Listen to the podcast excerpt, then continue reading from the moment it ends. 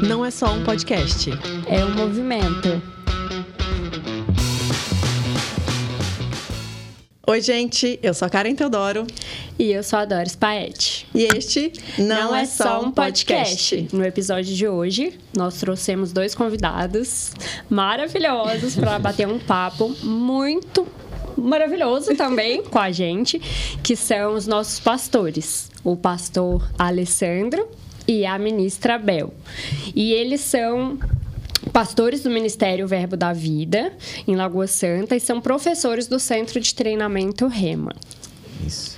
Muito bem-vindos. Obrigada. A gente está muito feliz Obrigado, e honrada de receber vocês aqui. Hum. É, para falar um pouco sobre é, a vida do cristão, né? Sim. E ministério também, e tantas outras coisas. E levar um pouco da mensagem para quem estiver nos ouvindo e quem a gente conseguir alcançar. Amém. Obrigada, gente, pelo convite. Nós nos sentimos muito honrados, viu? Obrigada. Verdade, verdade. Esse trabalho é excepcional. Momentos como esse não apenas tiram dúvidas, né, e esclarecem, como também traça às vezes destinos de pessoas, é, acaba aliviando uma carga. Né? Esse assunto, a vida do cristão, que é um assunto muito debatido, muito discutido e talvez até muito controverso, muito oportuno nesse tempo. Vai ser maravilhoso. E já vamos começar do começo, né, pastor? Sim. Vamos sim. É, você sempre fala sobre é, ser, que ser cristão é um estilo de vida. Conta pra gente o que é ser cristão e como é esse estilo de vida. Então, cara, Doris, é, por definição, a palavra cristão, né, é seguidor de Cristo ou discípulo de Cristo, talvez até imitador de Cristo a gente vai ter no registro bíblico, da primeira vez né, que a palavra cristão é mencionada no livro de Atos. E a partir de então, essa palavra ela vem até se perdendo, ou, ou, ou, o sentido do ser cristão acaba sendo muito confundido. Porque quando a gente fala que um cristão é alguém que segue a Cristo, esse seguir ele acaba muitas vezes trazendo uma certa dúvida, né? O seguir significa se, seguir uma igreja, seguir é. uma denominação, seguir um pastor. Na verdade, é o seguir a Cristo mesmo. Né? O que eu acredito que traz mais leveza e compreensão e talvez até abre mais as portas para que outras pessoas possam conhecer e viver essa verdade, é entender que o ser cristão não significa exclusivamente a pertencer a uma denominação mas ter no coração o desejo de seguir alguém que fez algo por você, que te traz esse desejo de eu quero isso para minha vida, eu quero viver essa experiência, né? eu quero andar com essa pessoa. Ninguém segue alguém que não inspira nada, né? que não represente nada.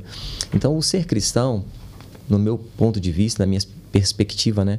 Um cristão autêntico hoje é alguém que já experimentou a realidade de ter conhecido o Cristo que morreu na cruz pela minha vida, né? e o preço que ele pagou por mim, que eu não poderia sequer imaginar ou poderia pagar, né? isso me move a desejar andar nesses passos, a desejar acompanhar essa trajetória e segui-lo, independente de denominação, de uma bandeira, de uma igreja. Então, para mim, o ser cristão é isso: é primeiramente você amar a Cristo. Né? E esse amor de Cristo vai te mover, te levar a desejar andar nesses passos que Ele mesmo estabeleceu para nós. E não se trata também de andar em perfeição, né? passos de perfeição, ou um cristão é aquele que não erra, é. que não peca, né? que não se desvia em momento algum, mas é alguém que, em amor a esse Cristo, está se esforçando diariamente para acertar. E ainda que cometa erros, sabe que esse seu mestre e guia não é alguém que vira as costas, condena, abandona, mas que está sempre com uma mão estendida dizendo: Eu estou com você fica comigo, porque do meu lado vai ficar mais fácil. É a minha definição do ser cristão para os nossos dias de hoje. E você sempre fala que a vida do cristão é leve e divertida, né? Ah, leve e divertida. Isso foi sensacional para mim. Foi uma virada de chave é, também, é. porque é, nós nos convertemos há pouco tempo, né? Então a gente vinha daquela é, ideia de fora, né? Pelo desconhecido, de achar que é tudo muito engessado e você tem que seguir uma doutrina. E, e não, a gente tem aprendido nesse tempo de verbo da vida e, e, até mesmo com Rema, que tem nos acrescentado muito. A gente vai falar mais lá na frente, né, Bel? Uhum. É, que Cristo quer a gente como a gente está, como a gente é. E não é sobre ser perfeito. Isso. E a santidade não é a perfeição, é se aperfeiçoar no caminho. caminho. Se esforçando para ser melhor a cada dia. E um pouquinho parecido com Cristo a cada, cada dia. É como você falou, né? Se aperfeiçoar no caminho. E ele nos ele se apresenta, né, como o caminho. Então, seguir a Cristo é isso, é você andar do lado de alguém que quer te ver de pé e não quer te derrubar. Né? Como esse ser leve e divertido, é exatamente isso, é você saber que ele está do seu lado e não contra você. E Tem algo que a gente sempre fala, né, em tom muitas vezes de brincadeira, mas é uma grande verdade. Se Cristo for o nosso problema, quem vai Quem ser a nossa solução? Sim. Então, é, por muito tempo, ah, até mesmo dentro das nossas próprias igrejas, né, foi ensinado ou pregado um Cristo muito bravo, mal-humorado, É, Que castiga. castiga. Era essa visão Que vai te eu cobrar, que vai te Está castigar. esperando você cometer o primeiro deslize para acertar você. E todos nós passamos por isso, né? De viver essa estação de desejar viver essa verdade do Evangelho, né? andar nesses passos de Cristo, mas de perceber que dificuldade era, né? segundo os padrões dos homens, daqueles que ditavam o ritmo né? de quem era ou não cristão, como era difícil conseguir viver à altura disso, porque eram, eram muitas regras do que você pode, do que você não pode, do que você deve, do que você não deve.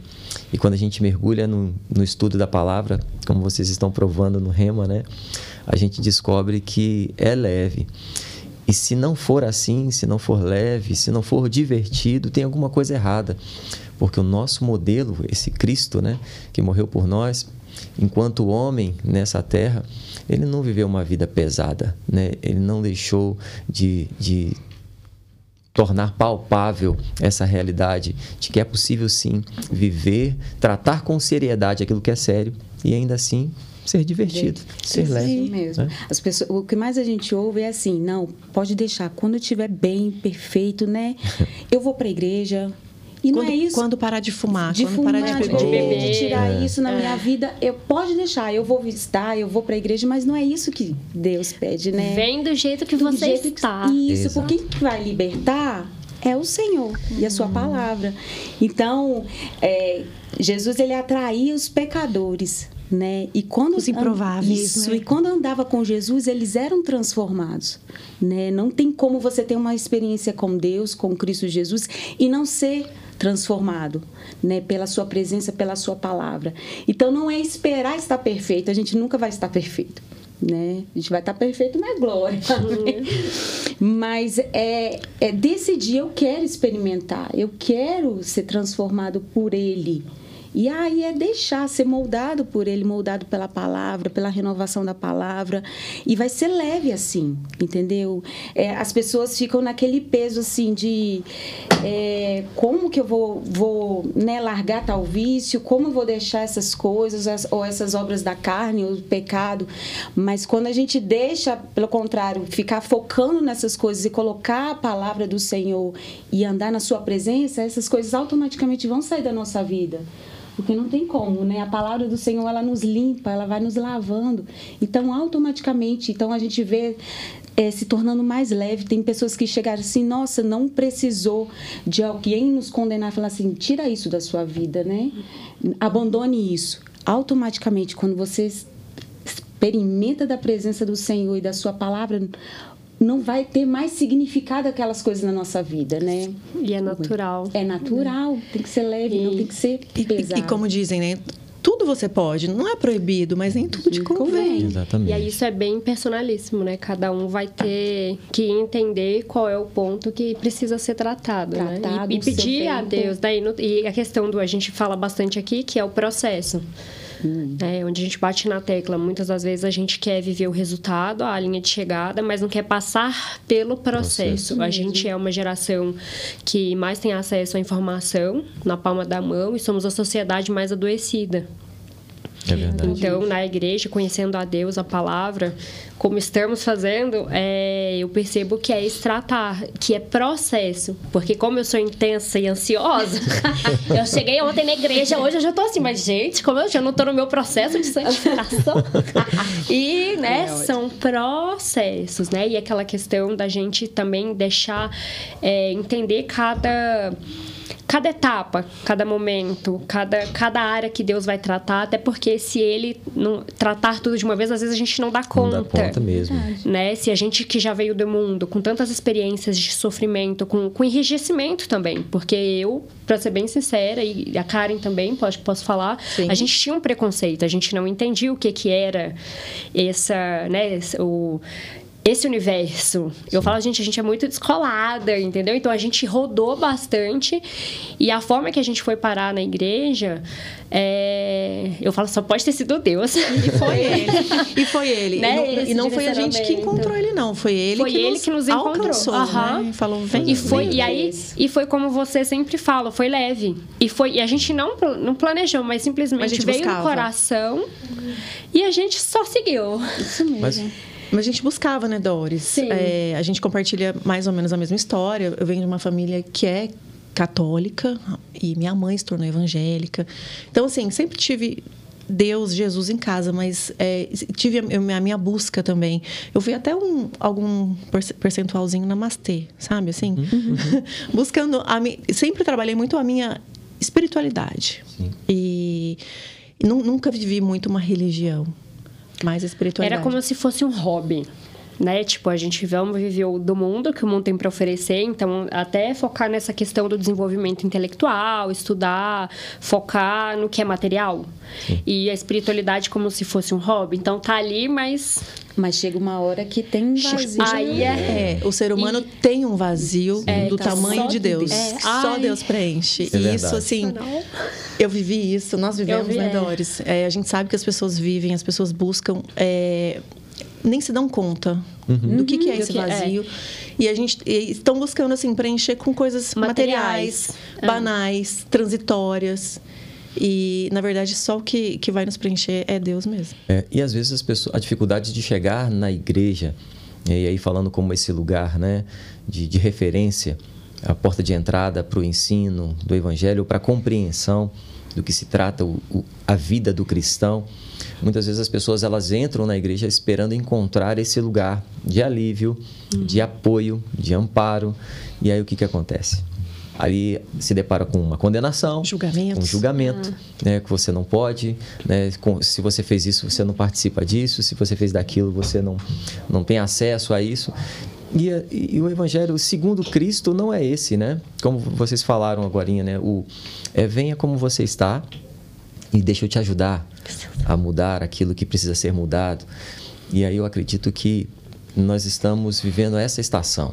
É, não posso falar por todas as igrejas, mas o evangelho pregado e ensinado hoje, na atualidade, tem despertado para isso, sabe? Nós estamos provando isso também lá na nossa igreja, né? De pessoas que chegam e dizem: se eu soubesse que era assim, eu tinha vindo tinha antes. antes. É. A gente?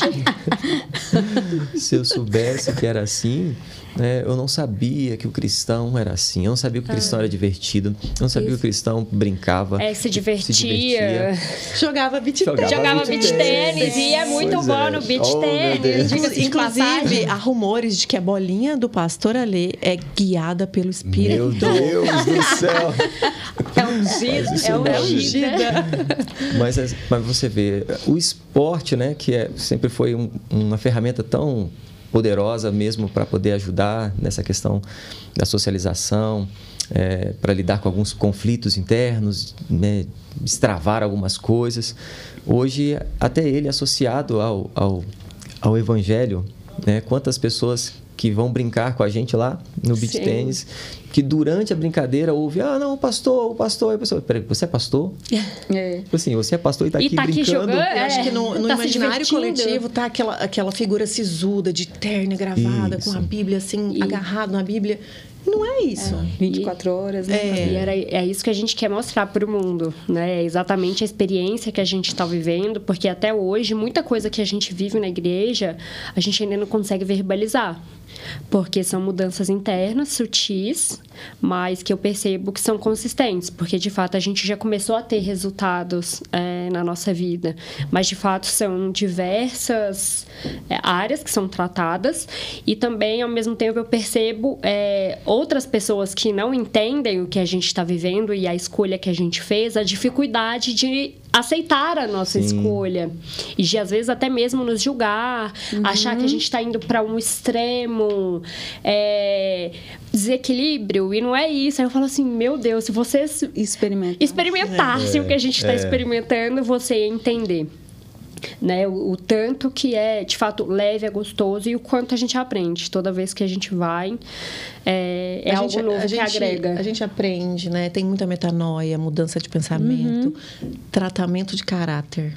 Muito. É isso que eu ouço ah, muito, é. vejo muito e estou vivendo também dentro da igreja. Né, Doris? A gente sempre Sim. fala disso, de situações corriqueiras e, e, acho que todo mundo precisa tratar caráter. Com né? certeza. Uns mais, outros menos, mas todos é. nós precisamos. e aí, o, o que eu tenho aprendido também é que o cristianismo, ele é uma contracultura, né? Enquanto o mundo lá fora nos prega que ah, você pode tudo, faça tudo que você quiser, você. Você está é, aqui para ser feliz a qualquer custo. Uma cultura hedonista e egoísta, uhum. assim, tudo para o meu prazer, é, no imediatismo. É, e aí vem a, o cristianismo e prega que não. Assim, é, é pelo outro, é o servir, é o, servir. é o amar. Isso. Né? O, o amor do, do, tipo de Deus, o amor ágape. É, é um amor que dá. Que né? doa, que se doa. doa. Sem esperar algo em troca. E, e, mas o que se permite receber também, Sim. né? O que se cuida, o que entende que o, co o corpo, né? Que somos Isso. um espírito, temos uma alma e habitamos Gente, em um corpo. Aluna aplicada. Aluna aplicada aqui. E é, quando a gente é, consegue trazer. Eu até esqueci, gente, que eu ia falar. Qual pai? O que, que a gente estava falando? Esqueci. Sobre o cristianismo, né? Se doar, Sobre, né? Se doar ah, e, sim, e da gente cuidar, porque o corpo a gente precisa cuidar disso daqui, Sim. porque é o nosso templo. Isso. É onde está, né? E é o templo do Espírito Santo de Deus, né? isso. né? Ele habita em nós. Então, né? pensa, o corpo é muito precioso. Né? E, e, isso também é algo novo para mim, a ponto da gente... De eu perceber que eu preciso cuidar bem. Uhum. E a longo prazo, porque a minha missão aqui, eu já entendi que... É curta. Não, é longa. Oxi. Eu acho que é curta.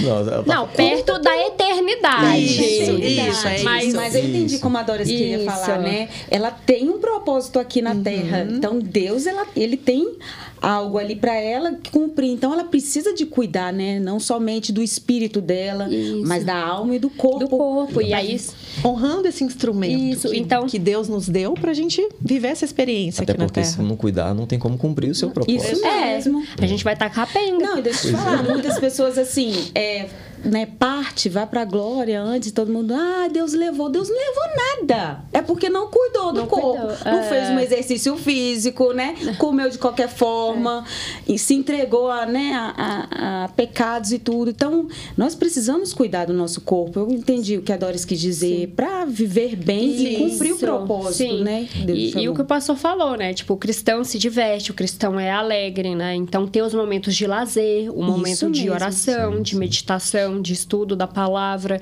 e o conhecimento integral da palavra, né? Somente conhecimento Sim. integral da palavra Isso pode mesmo. nos levar a conhecer Deus em sua plenitude, para que a gente possa ter um relacionamento de intimidade, está correto? Está corretíssimo. E esse conhecimento é que nos leva a cumprir o nosso propósito, ainda que a gente não tenha uma Bíblia na mão, um microfone Sim. diante de nós, né? Uma Sim. plataforma, uhum. é onde as pessoas às vezes se perdem. Ah, até eu chegar nesse nível de poder estar pregando para alguém, porque julga que esse esse viver o evangelho segundo Cristo, né, o ir por todo mundo e pregar o evangelho, trata-se disso, de um microfone, de uma uhum. plateia, de uma Bíblia, de um sermão, e não é, é a nossa vida falando. Sim é o seu estilo de vida, o seu comportamento, né? a sua conduta, pregando para as pessoas. É, voltando para o exemplo do, da diversão.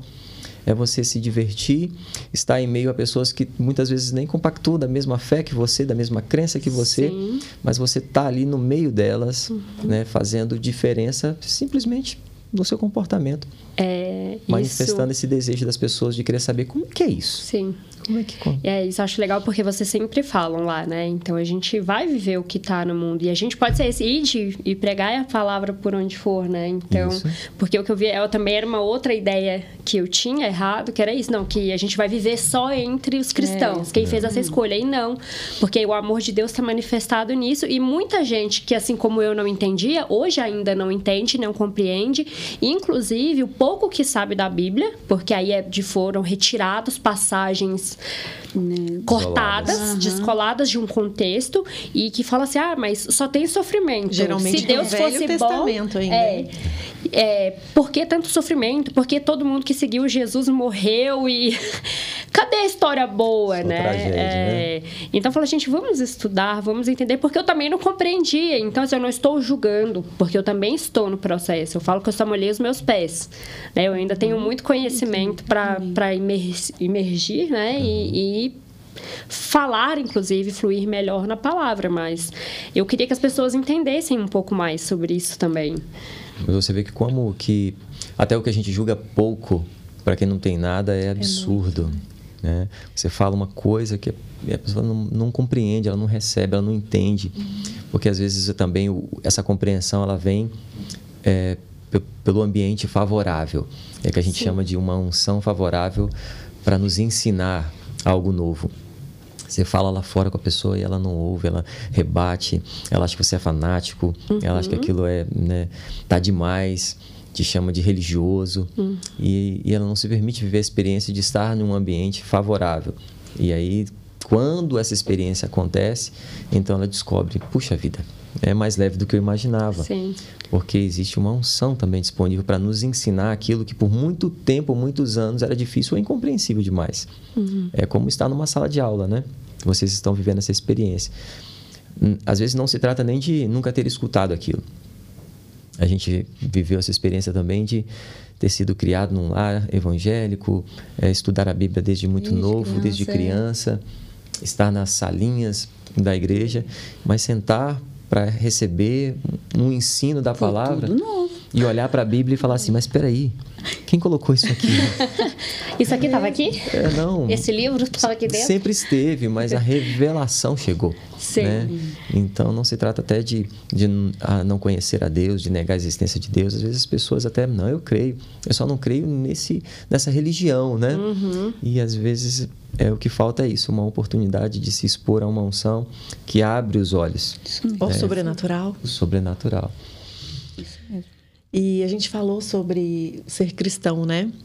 Mas quem foi Jesus Cristo, este a quem nós cristãos, cristãos seguimos. representamos e seguimos? Uau! Ficaríamos mais um, um bom tempo aqui falando. Né? E eu diria até que essa pergunta ela ela pode ser feita sobre quem ele foi, sobre quem ele é, Sim. né?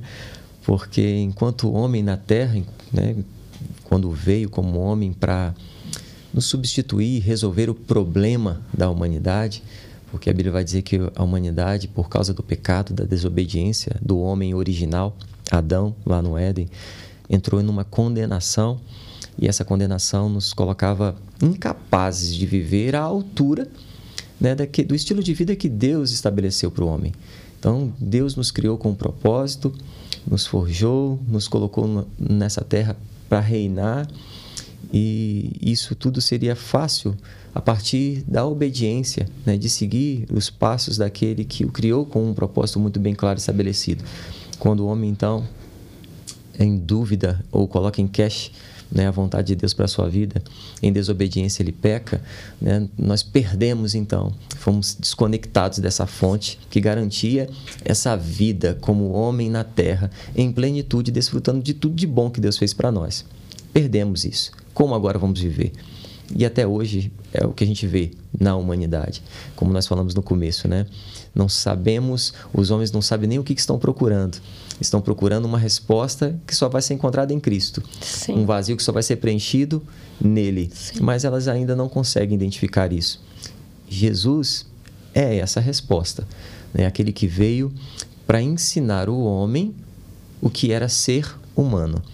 Um ser humano segundo o modelo original. o padrão que o Criador, Deus, estabeleceu. Então Jesus ele, ele veio com essa missão de nos mostrar que era possível viver nessa terra um estilo de vida que agrada o Pai. Sim. Né? Ele sofreu na pele né? as dores, angústias. A Bíblia diz que teve fome, teve sede, se, é, se entristeceu. Então, todos os sentimentos que hoje né, a humanidade tenta aprender a cada dia a lidar, Jesus passou por tudo isso, mas nos mostrando que a, o segredo ou a resposta para passar por isso ou enfrentar tudo isso se mantendo de pé estava em olhar para aquele que te criou, né? considerando aquele que te criou, porque nele está a resposta para esses anseios da nossa alma, para essas angústias. Então, o modelo original Jesus, esse Jesus, é a referência que nós precisamos seguir. Ele foi, é, continua sendo e sempre será, sempre será. a resposta para tudo que, que nos falta ou poderia faltar. Aquele que vai preencher esses espaços vazios. Aquele que vai dar resposta para aquilo que a ciência não pode responder. Aquele que vai ser a resposta para aquilo que a medicina não pode responder. É, as angústias e os anseios da nossa alma, que só serão acalmadas, acalentadas nele.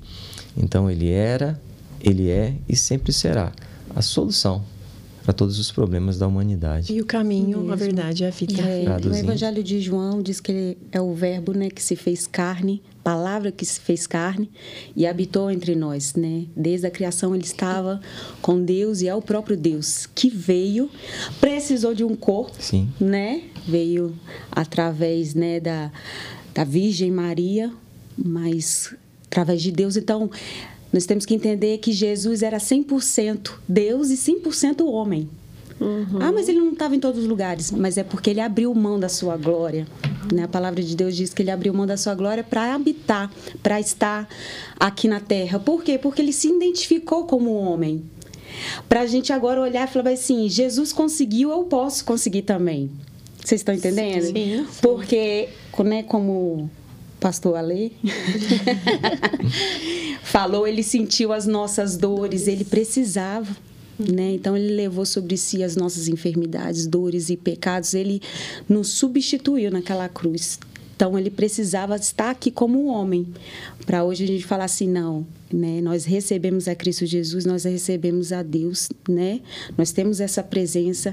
Então nós podemos vencer também todas as lutas, as circunstâncias, porque Ele já venceu por nós, né? Porque Ele já venceu o pecado, porque ele já levou todas as dores e enfermidades, porque ele levou toda a maldição naquela cruz, porque ele se fez pobre na, naquela cruz para que hoje eu andasse na sua prosperidade. Então é uma identificação. Ele levou as nossas causas, levou tudo de ruim. para que, que, a gente ficasse. Isso, com a própria vida dele. Sim. Entendeu? Esse é o nosso Jesus. Amo, né? É, é um é. amor que não, não tem como definir assim. O amor do pai por entregar o seu filho e o amor do, do filho, filho, por nós. Por no... Sem a gente merecer. E ele foi o, o, ser humano mais intencional que existiu, né? Veio um é, segundo um propósito, seguindo o propósito, cumpriu o propósito, mesmo sabendo que grande sofrimento esperava ele ali na frente. E foi o ser humano também mais relevante da história da humanidade, porque foi Com o único certeza. que marcou a história entre antes e depois de Cristo. Pois é, não tem como não falar que ele não, não existiu. Tem, é, é, não mesmo. Pode, pode até não é, acreditar, tá, mas é. que ele. E olha como é, como, é, como é lindo, né? Ele nunca se escondeu nem maquiou os seus próprios sentimentos. Né? E a Bíblia fez questão de registrar cada um deles para que hoje nós pudéssemos entender também que podemos ser sinceros diante de Deus, mesmo nas nossas fragilidades. Né? Quando a Bíblia diz que ele teve fome, né? ele foi atrás daquilo que poderia matar a sua fome, e mesmo sabendo da sua missão, como o cara falou, né?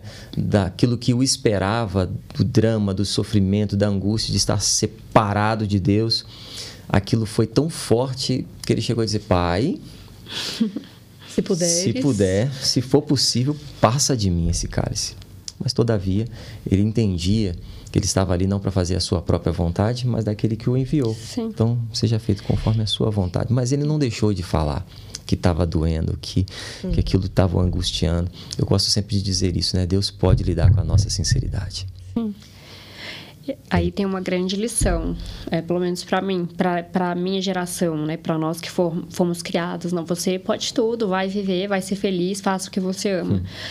Quando eu comecei a escutar isso na igreja, que virou uma chave, foi o fato de que eu não estou aqui para fazer somente o que eu amo. estou aqui principalmente para fazer o que Deus espera que eu faça. Sim, eu, e ainda assim eu vou ter os momentos de alegria, vai ser isso. prazeroso, vai ser leve, mas é, teremos aflições. Uhum. Não somos, né? Não será uma vida somente de aflições, porque, né, existe essa diferença que Sim. tem coisa de a gente que culti, né? É, que faz. Planta uhum. e vai colher as é. consequências, mas tem outras que de fato é esse refinamento, né? A gente precisa ganhar essa essa maturidade e a gente é uma geração que quer fugir de sofrimento e nessa fuga a gente acaba sofrendo muito mais e adoecendo. Sim. Então, na palavra eu, eu entendo e hoje eu enx consigo enxergar que, né? Porque tudo que vem de Deus é bom, perfeito e, e agradável. agradável. Tudo. Isso, então, na, Deus não muda. Isso. Deus não é homem para que minta, nem filho do homem para que se, se arrependa. arrependa. Isso mesmo. e, então, nós somos falhos. E isso também, porque eu também achava que tá, ele estava esperando para me castigar, que eu não podia errar, né? Então a gente se colocar nessa posição de filho, uhum. né? É, que somos muito amadas, muito Sim. amados e a gente pelo que nós somos e da forma que estamos, né? E que não são pelas nossas obras que seremos salvos, né? Isso. isso é porque pelo que Jesus fez por isso nós, mesmo. nós somos salvos. Então a gente vive pela graça, que é um favor imerecido, isso. que que através da vida de Jesus a gente pôde é, desfrutar, desfrutar. nessa vida. É, e muita gente também acha que ao aceitar Jesus como seu Senhor e único Salvador, acha que não precisa fazer mais nada, uhum. que é só esperar, né? É, ou, ou o extremo, né? Ou acha que ou o acha... aceitar é deixar de ser quem você é, Isso. se tornar uma a desconfigurar, né? Desconfigurar totalmente. É. Mas é aquela história, não, não faria sentido ele nos criar com uma identidade, uma personalidade, uma característica que é única de cada um né? E depois falar, não, agora que você veio, veio para mim, né? se, se rendeu a mim, agora muda tudo, esquece tudo que eu vou fazer de você, botar você no meu padrão. Não, uhum. ele nos recebe e nos molda. Né? Chega um ponto na nossa vida que a gente descobre que cumprir a vontade de Deus, ou viver para fazer a vontade de Deus, tá, tem muito mais a ver com, com fazer aquilo que, que nos faz bem ou nos realiza do que propriamente abrir mão de alguma coisa por mim para fazer por ele. Uhum. Porque a Bíblia diz que Deus tem prazer em satisfazer o desejo do seu coração. Né? O, que, o que nós precisamos fazer é alinhar, então, o nosso coração, a nossa Sim. vontade, para a vontade dele, que, no final das contas, é o que nos mantém bem, de Sim, pé, nos protege, Sim. nos preserva, porque ele é bom, ele é um pai, como você mesmo falou. Então, as pessoas às vezes interpretam isso. Então, eu vou ter que largar os meus projetos, os meus planos, eu vou me tornar agora um religioso, vou viver de, de ficar dentro da igreja. E não se trata disso. É, é, viver o seu propósito lá fora, né? Ser Sim. igreja, os chamados para fora. Servir na sua profissão, exato, né? Exato, é, exato. Deus espera isso da gente, que eu aprendi também ser isso também virou uma outra chave. São muitas chaves sendo viradas. Assim é um pad, quase um padrão inteiro, né? De chaves sendo viradas. Mas é, e, essa, e esse relacionamento, né? A intimidade com qualquer pessoa a gente tem através do relacionamento, né? Isso. E a gente consegue. Porque, como a Bíblia, como é o nosso manual de vida, né? Uhum. E a gente só tem a revelação quando a gente tem esse conhecimento integral da palavra, não é? Porque o diabo utiliza o caminho da mente para nos enganar, Sim. roubar e matar. Uhum. Então, o que eu percebo é isso. A gente muitas vezes passa a vida inteira, né? É, acreditando em, em e até reforçando ao longo, passando isso de geração em geração, é, um, um, um, Deus que não é, não é aquele que vai castigar, não é aquele que vai te punir, que não vai aceitar as suas escolhas, uhum. mas que ele está ali para agregar, para ser melhor, para de fato a gente desfrutar daquela, das promessas que estão. Porque na Bíblia tem, fala a história, né, os sofrimentos tiveram dificuldades, é, mas dá, é, é, vai, vai contextualizando para mostrar o quanto hoje a gente tem essa possibilidade de escolher, até porque a gente vive melhor do que os nossos antepassados. A gente também vive mais, né? Depois, Sim. assim, no Novo Testamento, não começo, porque eles viviam mais, né? Quando uhum. Adão... Isso mesmo. É... Mas o mais bonito de ver a imagem de Jesus é que a Bíblia fala que ele é a exata expressão do Pai. Então, ele veio revelar quem Deus é para a nossa vida, porque antes de Jesus, eles tinham uma imagem de Deus, um Deus distante, né? Sim. Que a gente fala aqui, um Deus que está pronto para castigar, porque eles não tinham definição de quem Deus, é um Deus distante. Agora, quando Jesus veio ao mundo e andou, em tudo ele exalava o amor de Deus, e ele fala: quem vê a mim, vê ao Pai, ele veio expressar, ele veio mostrar quem Deus é. Um Deus que ama, um Deus que é bom, um Deus que é justo, um Deus que perdoa, Sim. né? Um Deus que está pronto ali para nos resgatar, nos libertar, que não nos condena, não nos julga, mas está pronto para acolher, e né? quem julga é o humano, né? O é, ego, é, é o isso. corpo, né? Uma isso. coisa que eu queria que vocês trouxessem para a gente, para poder explicar melhor para quem estiver nos escutando a respeito de quando Adão e Eva pecaram, né? É, isso também sobre a nossa semelhança, imagem e semelhança com Deus. Nós somos imagens semelhança em espírito, espírito né? Isso. E em espírito, homem e mulher foram criados isso. ao mesmo tempo. Isso. Porém, na, no quesito da criação, né? Quando soprou o barro e deu vida, primeiro veio o homem. Isso. Então, não é no sentido de, de dizer que a mulher é inferior ao homem, porque eu percebo até hoje uhum. muita má interpretação, muita dificuldade de ver. Então, muitas pessoas rejeitam a palavra por essas eu mesmo era um. eu sou inferior? Não sou inferior. Eu nunca achei isso. Eu acho é, que Deus ele criou um homem. De ninguém. Ah. É, se aperfeiçoou. E aí é que tá. Olha que maravilhoso, é, gente. É a gente teve mais tempo de ficar com o nosso pai.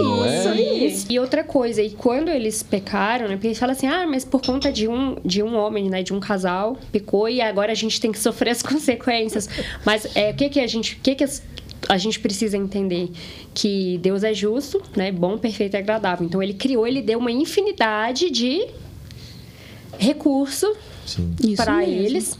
E como ele é justo, ele falou: de tudo que eu tô te dando, Uhum. Porque como eles tinham acabado de ser criados, eles precisavam de tempo para ganhar maturidade, né, amadurecer e de tudo que eu te ofereço, que era muita coisa, coisa eu, eu peço para que vocês não experimentem, que é a árvore do fruto do conhecimento do bem e do mal. Foi a única coisa que ele pediu. Eu acho que teria o seu tempo. Né? Exatamente. Uhum. Porque a gente precisa de maturidade mesmo, né? É a mesma coisa quando a, a, a, nossos filhos, crianças pequenas, a gente não pode exigir a mesma coisa que a gente exige de um adulto. Com certeza. Porque ele está numa fase diferente, né? O nível de compreensão e maturidade que é diferente. É. E eu também nem, nem imaginava que era assim. Então, é algo assim, gente, é, Deus é perfeito, ele não quer castigar, ele não fez isso porque ele está achando bom porque pecou e agora a gente está aqui. Não tem nada a ver. Existe um contexto e ele é tão maravilhoso porque Jesus já estava com ele na criação, porque ele já tinha o... Ele já tinha um plano, já tinha um certo, né? É, para caso algo, né, não saísse. Mas lá no, no pecado original, é, desde lá, né, é, a gente carrega a síndrome de Adão, isso impacta, como isso impacta ah, o nosso inconsciente coletivo e o nosso entendimento como humanidade?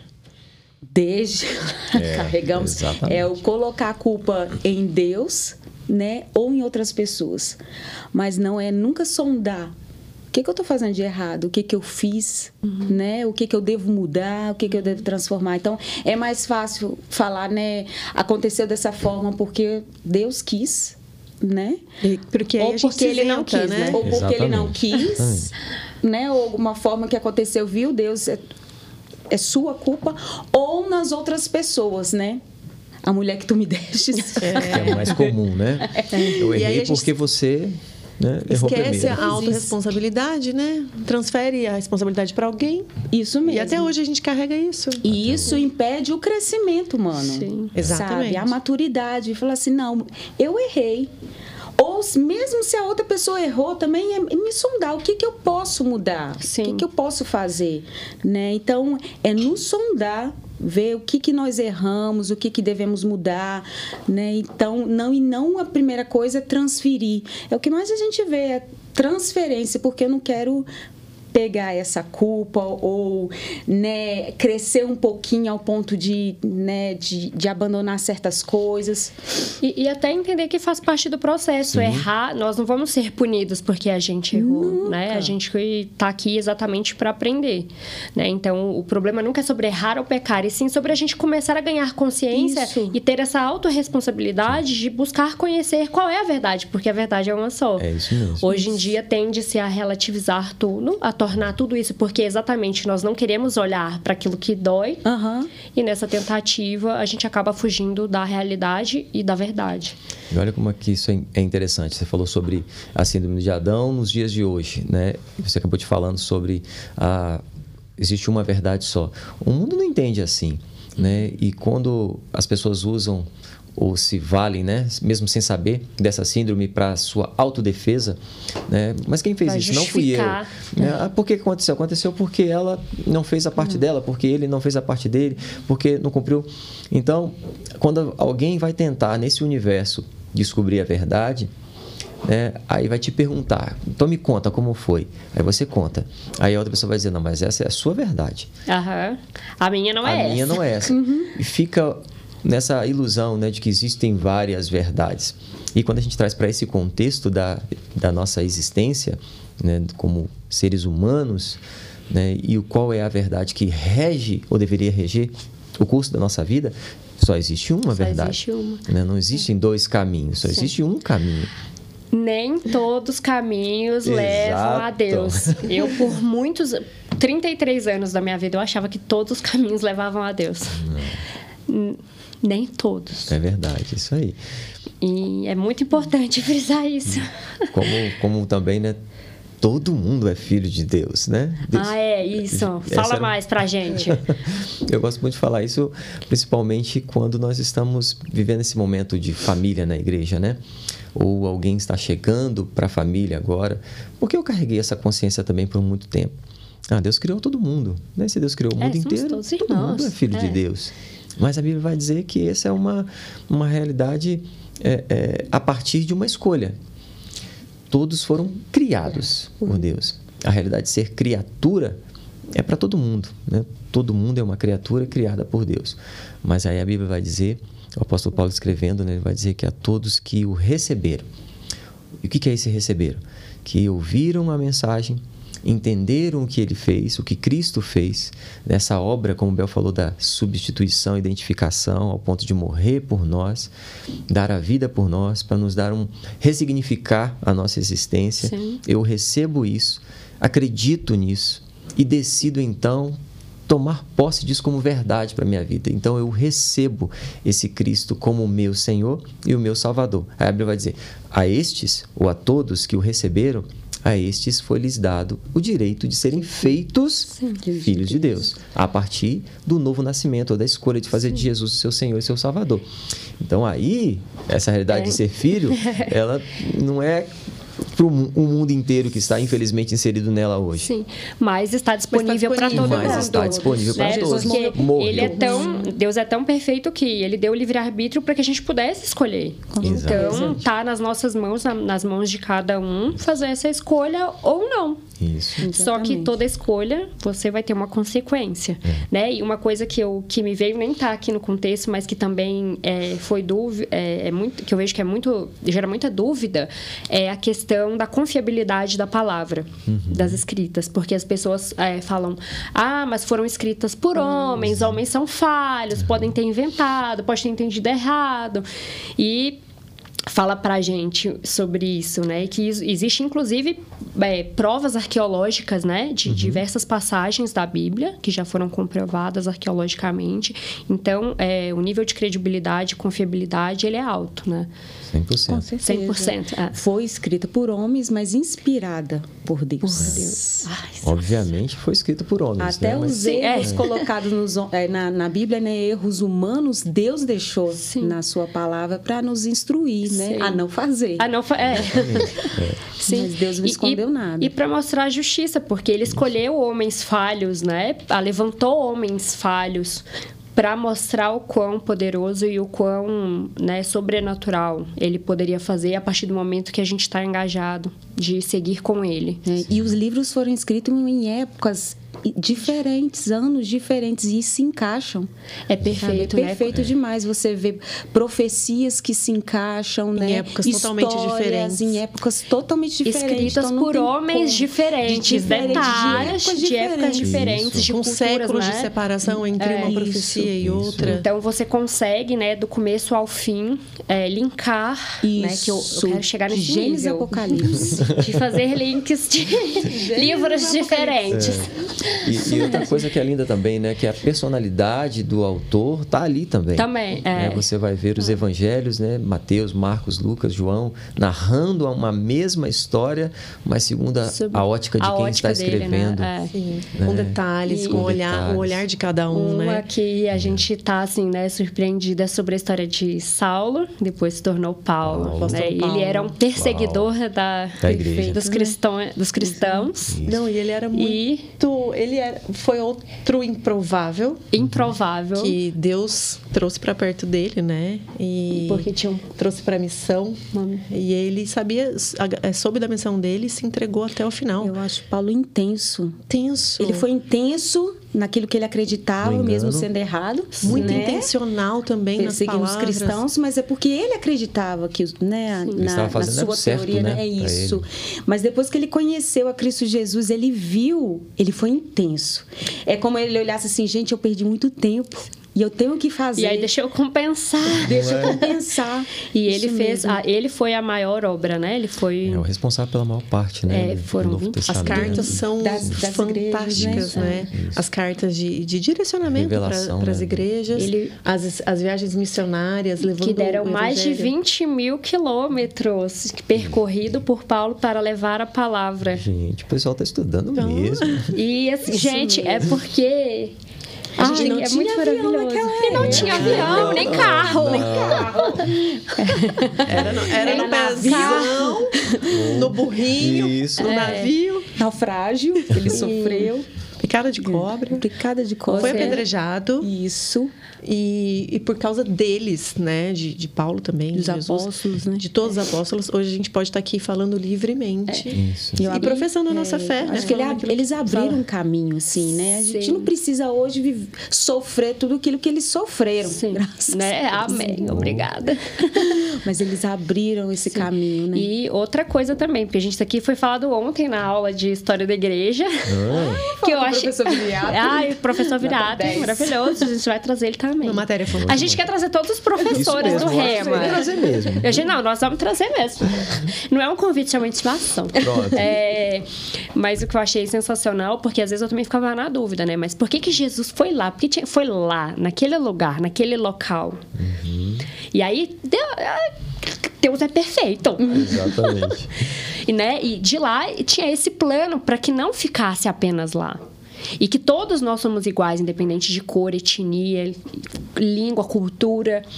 Que a gente ainda assim pode preservar essa individualidade, essa, né, essa essência, mas praticar a palavra em Sim. qualquer Isso lugar desse mesmo. planeta. Exatamente, exatamente. Isso mesmo. Maravilhoso. A linguagem é universal, né? E é a linguagem do amor. O amor. Do amor. Do amor. Do amor. Essa, é a linguagem do cristão, é amor. É o amor. Que é, e que é muito maravilhoso, que nos preenche que, e que dá realmente outro sentido para nossa vida, né? para nossa existência. Sim. E a sim. gente quer sempre compartilhar e ser um pouco melhor é, com um pouquinho que a gente já prova desse amor, né? Sim. Isso mesmo. E hum, quando a gente desenvolve um relacionamento íntimo com Deus, a nossa vida só melhora, né? Com certeza. Como é que a gente pode fazer isso na prática? É, desenvolver, fortalecer um relacionamento íntimo com Deus? É fácil, não é? Então, deveria ser. Porque o homem ele foi criado para ter um relacionamento com Deus, né? Esse foi o objetivo mesmo de Deus criar. A palavra de Deus diz em Gênesis que na viração do dia, Adão andava com Deus. Então eu vejo aquele relacionamento íntimo de pai para filho, né? Conduzindo, explicando as coisas com Adão. Um pai perfeito. Não é um, Perfeito. é, né? Não é um Isso. pai com falha como nós, Isso né? Um mesmo. pai perfeito. E aí essa comunhão, esse relacionamento uma- foi quebrado por causa do pecado. Mas eu vejo Deus assim, não, não posso deixar, né? Eu preciso assim ter essa comunhão de pai com filho e ele já tinha esse plano, né, que foi Jesus Cristo, para resgatar de novo, de novo essa comunhão, esse relacionamento. E nós precisamos ter esse relacionamento, essa comunhão. É para o nosso crescimento, né? É para a nossa ajuda pessoal mesmo. Então, é, se torna pesado quando a gente coloca um relacionamento com Deus algo religioso. Eu preciso de X horas para uhum. estar com Deus, né? Uhum. Cumprir esse tempo. Então, a tá. ritualística, né? Isso. A, a performance. Isso, mudar de voz, é. mudar de. Vocês estão me entendendo? Sim. E Deus não precisa de um X hora. Deus é que quer a nossa vida. É. Então se torna fácil quando Deus ele preenche toda a minha vida. Ou seja, eu acordo pela manhã, bom dia Deus, você está comigo, papai. eu tô com o Senhor. É, tô lavando a louça. Pai, tá difícil. tá puxado. Tá puxado aqui, mas o Senhor tá comigo. Sabe, em todas as áreas da minha vida, eu posso ter essa comunhão, ou seja, essa conversa com Deus, com meu Pai, com o Espírito Santo de Deus que está comigo. Então, isso torna leve. Então, não, eu não tô dizendo que é errado ter uma hora de oração e a palavra, sim. o devocional, isso é muito bom e tem que acontecer na vida de todo cristão, uhum. porque nós precisamos. É para o nosso crescimento, para a renovação da nossa mente, para sermos mais sensíveis à voz do Espírito Santo de Deus. Mas entenda que quando ele nós deixamos ele entrar em toda a área da nossa vida, aí sim acontece esse relacionamento de intimidade. Não é só uma parte da minha vida, mas é em toda em todo momento, seja na igreja, né, no nosso ministério, mas também na nossa casa, família, trabalho, em todas as áreas. Então, isso se torna leve, né, e prazeroso. E aí a gente começa a ver mudanças na nossa vida, porque não tem como você ter um relacionamento com Deus e isso não trazer mudança. Sim. Né? Sim. No nosso pensamento, nas nossas atitudes, na forma do que é, como a gente trata as pessoas, né? Decisões da nossa vida. Sabe, muitas coisas a gente decide de uma forma errada porque a gente não, não deixou ele entrar ou não perguntou o que ele queria Sim. ou qual era a vontade dele. Porque a vontade dele é quê? Boa, perfeita e agradável.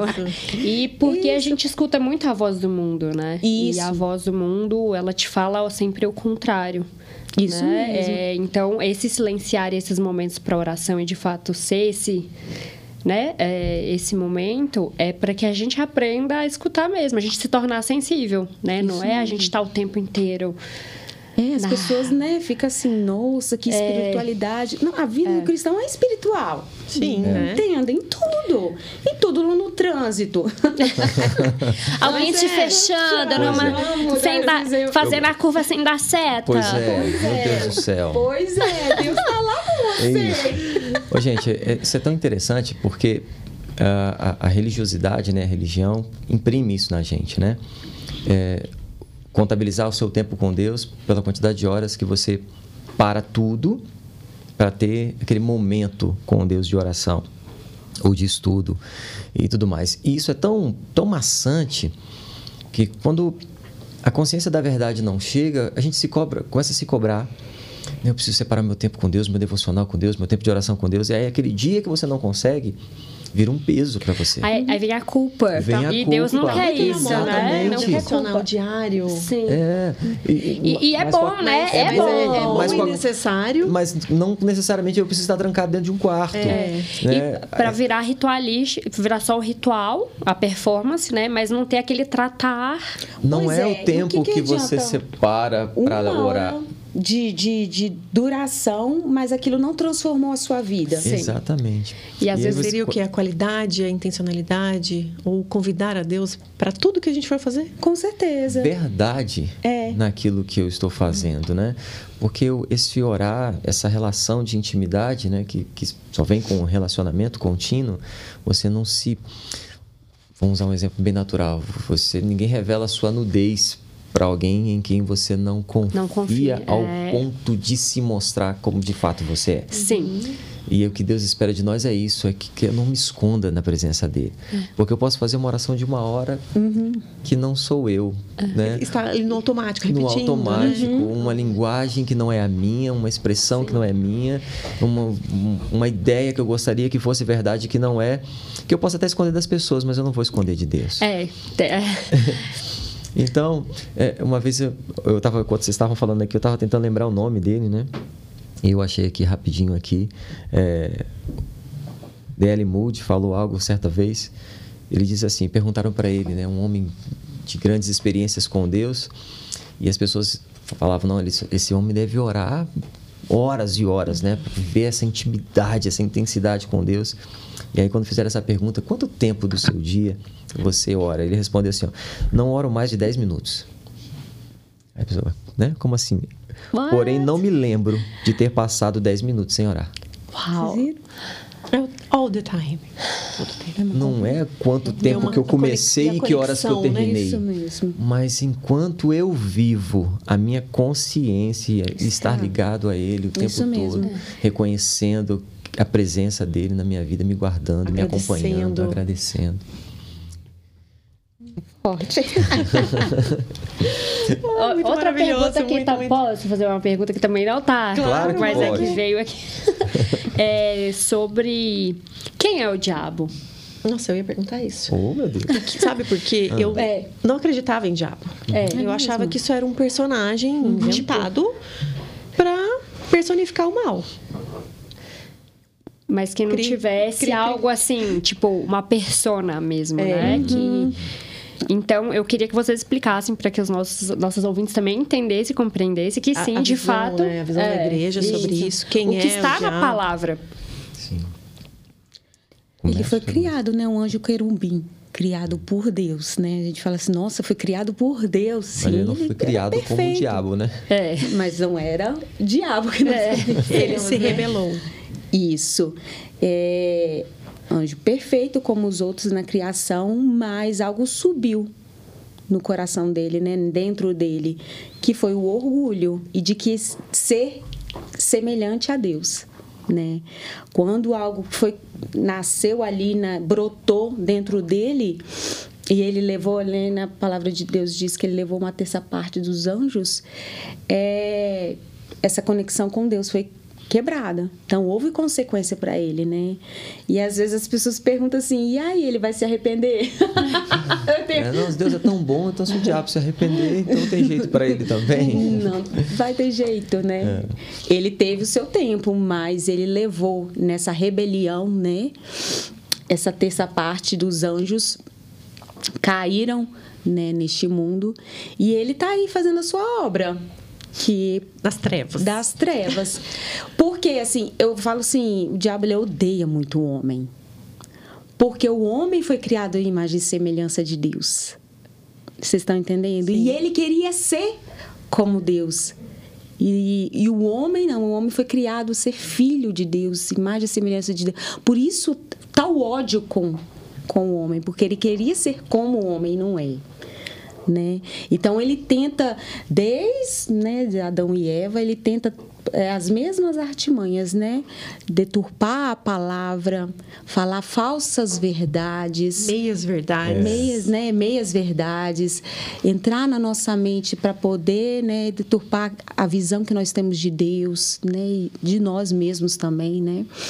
Então, para quê? Para poder fazer um homem cair acabar com, com ele, né? Porque acabando é, tirando a palavra da vida do homem, tirou, Tirou tudo. É. né?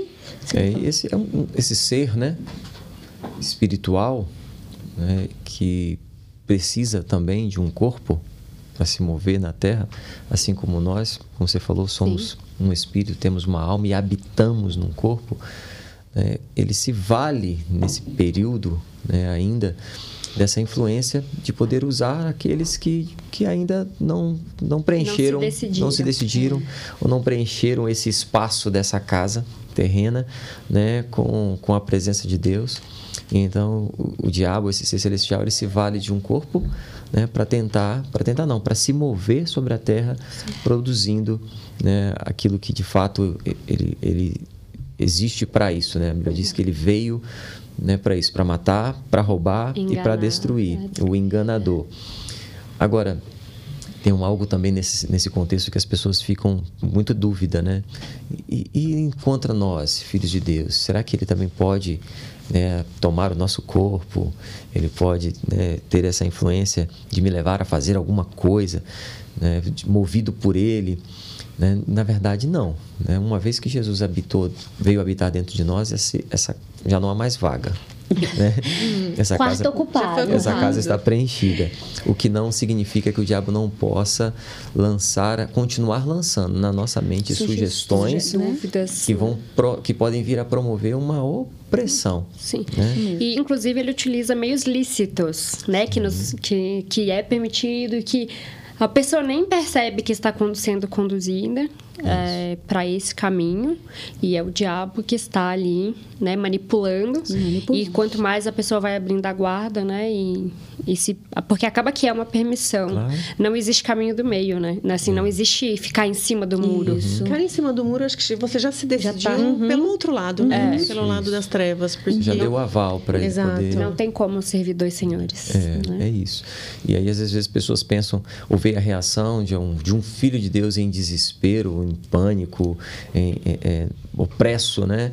E acham que está possuído, muitas vezes, por causa daquele comportamento. Uhum. Quando, na verdade, não é só um, um resultado mesmo da falta dessa renovação da mente, desse tratar emocional, né? dessas sugestões na mente, Sim. que se você largar perder o controle ou não reassumir né, o controle que Deus colocou em nossas mãos por meio da palavra, você pode entrar numa opressão tamanha Sim. que ninguém sabe mais dizer se é você ou se é o próprio diabo Sim. que está fazendo, né, se movendo por meio de você.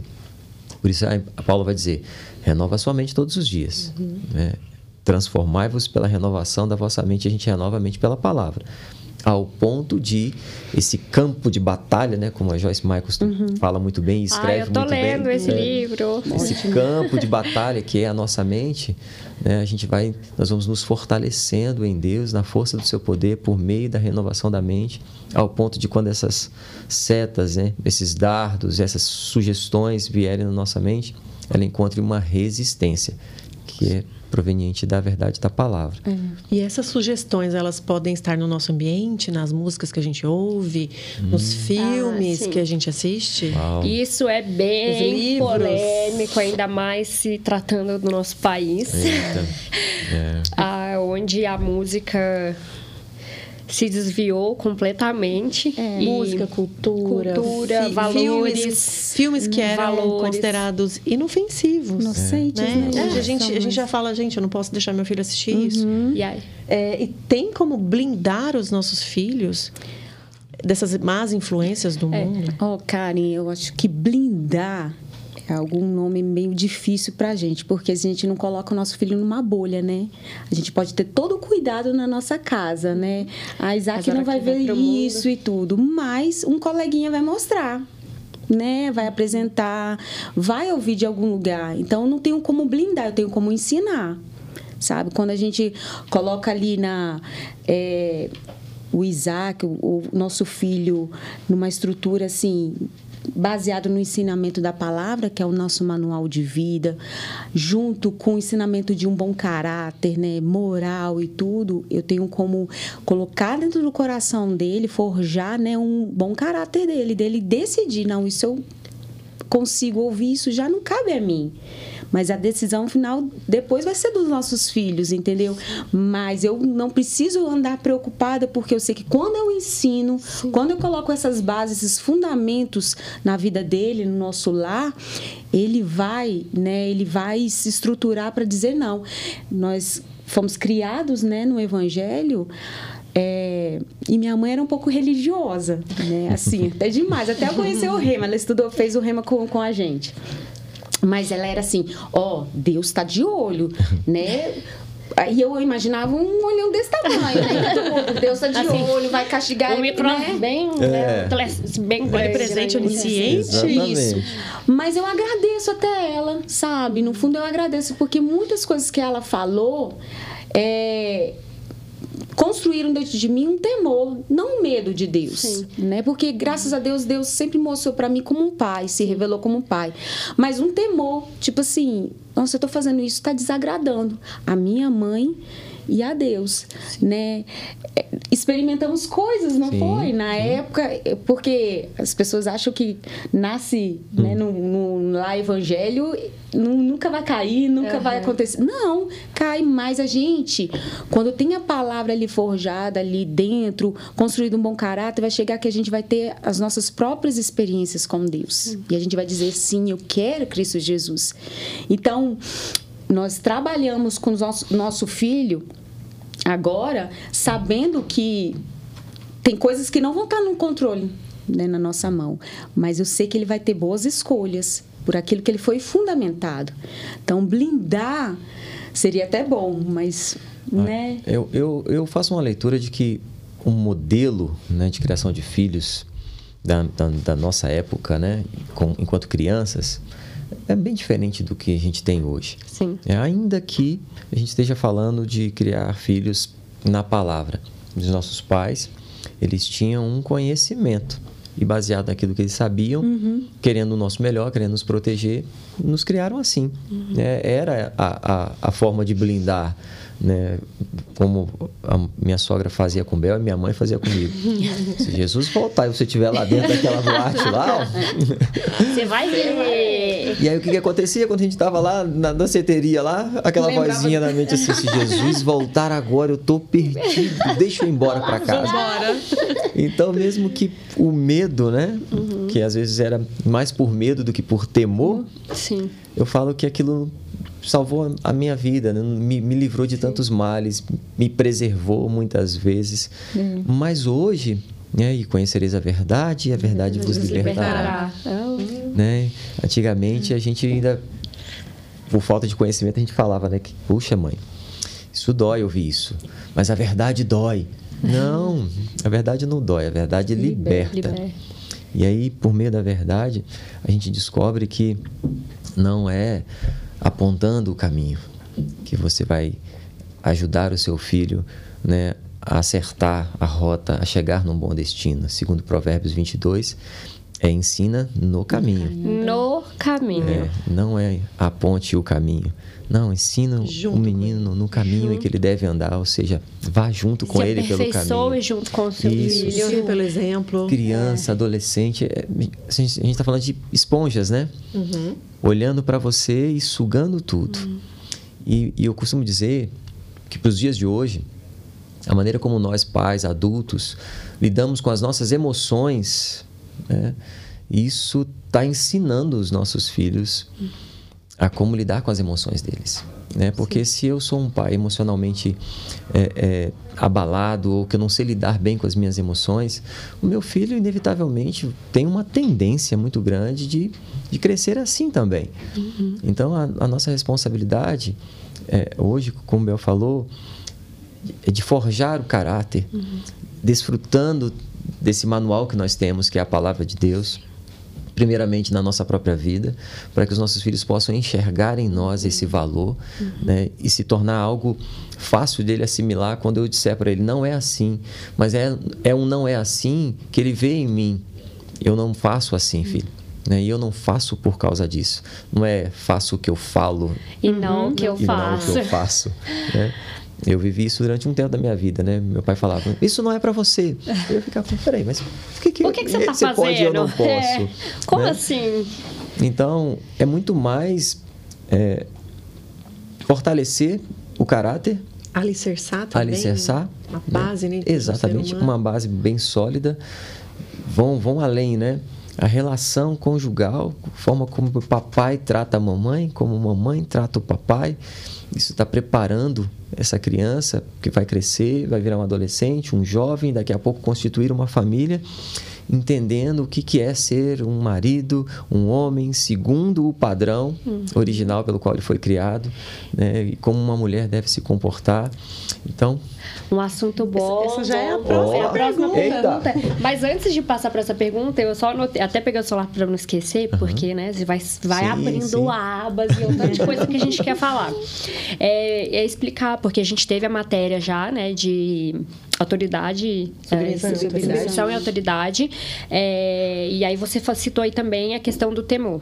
Então é explicar para o nosso público é, que o temor não é aquele, não é ter medo, ter medo. Ah, me senti culp... aí, aí você tem medo, aí você se sente culpado. Uhum. Ou a submissão de ser escravidão, falar amém para tudo, uhum. Né? E, e, a questão do respeitar a autoridade, né? E a, que Deus estabeleceu isso, né? Isso. A autoridade e a hierarquia, uhum. né? A gente respeitar os mais velhos, respeitar aqueles que têm mais experiência, é, mas não como algo ruim, né? Porque eu acho que isso também se perdeu, tá? Como eu acho que isso é um, é um valor que se perdeu no, no não, no não como algo ruim, mas é a, a, hierarquia é uma forma de organizar, organização, né? o, segurança, o ecossistema, é. dar segurança para as pessoas, para todos os envolvidos sem ali. Sem ordem não há progresso. É, e, e, sem e, e, sem ordem há o caos, o uhum. caos se instala. Então assim é só olhar para o mundo. É. Desse jeito. Deus é, desde que ele criou todo todo o projeto da humanidade, né? Ele a, a ordem, é, a hierarquia sempre fez parte disso, né? Sim. E a, é, quando você fala do temor, é algo que eu também desconstruí nesse tempo, porque para mim era o medo. Medo, uhum. obediência, é o zoião que você falou uhum. ali, nossa, de olho em mim, eu errei. Toda hora. Vou ser castigada. Uhum. E não é nada disso. Gente, é isso tirou um peso. né? É. E hoje a gente pensa em criar filhos tementes a Deus. Isso mesmo, amando a Deus. Amando né? a Deus, respeitando. Isso. E aí, isso lida para a próxima pergunta. Pode fazer, Karen. Que é, né? Bom, Deus projetou toda a humanidade, toda a nossa história. E a família é um projeto, projeto dele, né? De para dar continuidade a tudo que ele criou. E queria saber de vocês, Bel e Alê, qual que é o papel da mulher e do homem nesse no contexto familiar para que esse projeto da família seja bem sucedido. É, em Gênesis já começa Deus projetando, né, a família, né, deixa o homem e a mulher, né, o, o seu pai, sua mãe, o seu lar se une, formam uma só carne. E ele abençoou, né, o casal, seja fecundo, né, multiplicai, ou seja, constitui uma família. Então Deus é projetista, arquiteto, né, mas ele deu ao homem para executar, né, esse projeto né? Porque às vezes gerir. É, porque senão, às vezes né, a gente coloca a culpa em Deus se não deu certo, né? Oh, Deus projetou. Deus projetou. O homem para dar sucesso, para ser sucesso. Né? A família foi um projeto de Deus para o sucesso, Sim. né? Mas cabe ao homem agora construir, né? A família ela é uma construção dia após dia, né? Quando a gente casa, são duas pessoas distintas, com bagagens né, diferentes, estão juntos ali, se lapidando, se moldando. Depois vem os filhos. né? Aí vai aperfeiçoando. Outra fase, é. Outra geração, frutos isso. daquela união. Isso né? mesmo. E a gente vai construindo isso. Graças a Deus que nesse projeto ele deixou o manual né, de construção, que é a palavra, a palavra de Deus, ela tem tudo para a gente construir uma família de sucesso, sabe? Seja na criação dos filhos, seja no convívio ali do lar, né? E em Efésios 5, 22 e 25 diz, né, que a mulher seja submissa né, ao seu marido. Então as pessoas têm outra coisa, né? Receio dessa palavra submissa, mas submissa é nada mais é do que estar no lugar de segurança, de proteção. Uhum. Né? Não é o dizer sim para tudo, para os né? não, não é, é, mas ser uma ajudadora. Mas eu, eu carrego essa palavra submissão como proteção, como lugar de segurança. Eu tenho um cabeça ali que está né, me protegendo, guardando o meu lar. Enquanto a partir daí ele não faz nada sem uma ajudadora, que sou eu. né? É, e a mulher ela tem, né, esse toque mesmo, né, de ver coisas que o homem não está nos vendo, detalhes, nos é. detalhes, na sensibilidade, no acolhimento. É, isso, Deus se encaixou, fez tudo encaixadinho. De abrir várias caixinhas ao mesmo, oh, ao mesmo Bota a caixinha nisso. Lá e vai abrindo abas dentro de caixinhas. Isso, a gente lidar com tudo, né? É. Com a cozinha, com o filho. Meu Deus do céu. Mas você vê, que, você vê que Deus fez, fez para dar certo, né? Seres Quando complementares. Gente... complementares. Mas sabe o que, que falta, gente? O entender também a, essa grandeza de submissão é que tem outra parte também que fala que o homem deve amar a esposa como Cristo ama a igreja e se entregou por ela.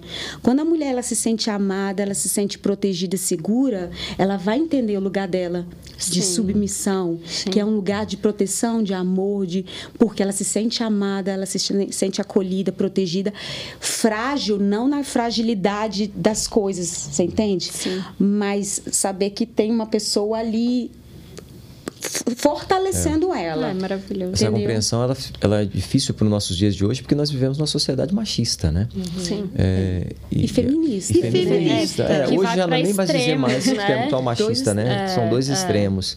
É, Mel falou, a, o, o, a dor se instala, instala né, e o projeto tende a dar errado quando um quer ocupar o lugar do outro. Isso, isso. Né, o homem abre mão né, das, daquilo que foi da sua essência, daquilo que foi programado, planejado por Deus para ser, que é um, alguém que exerce a posição de governo, né, como cabeça dentro de um casamento. E ser o cabeça não significa mandar, né, dar ordem, uhum. mas é, é, receber a instrução uhum. para fazer, dar certo. E o homem abre mão disso para deixar que a esposa assuma as responsabilidades por um, por um comodismo, né? Uhum. Ou porque se der errado, pelo menos a culpa é dela. É. Né? Ou a mulher, vice-versa, ela quer exercer o governo né, da família, tomando o lugar do marido inevitavelmente vai dar errado mesmo. Vai gerar vai um desequilíbrio. nos filhos. Exatamente. Sim. E vai gerar um desequilíbrio nesse sistema hierárquico, Sim. né? E, e, que é a família. É, e que é a verdade, é uma só. E, e, hum. e que funciona. funciona. E que funciona, funciona. E a gente fica querendo Sempre quebrar. Funcionou. A gente é. quer inventar moda, é. a gente quer fazer diferente, a gente quer, quer ser, ser moderno demais. quer ser moderno demais.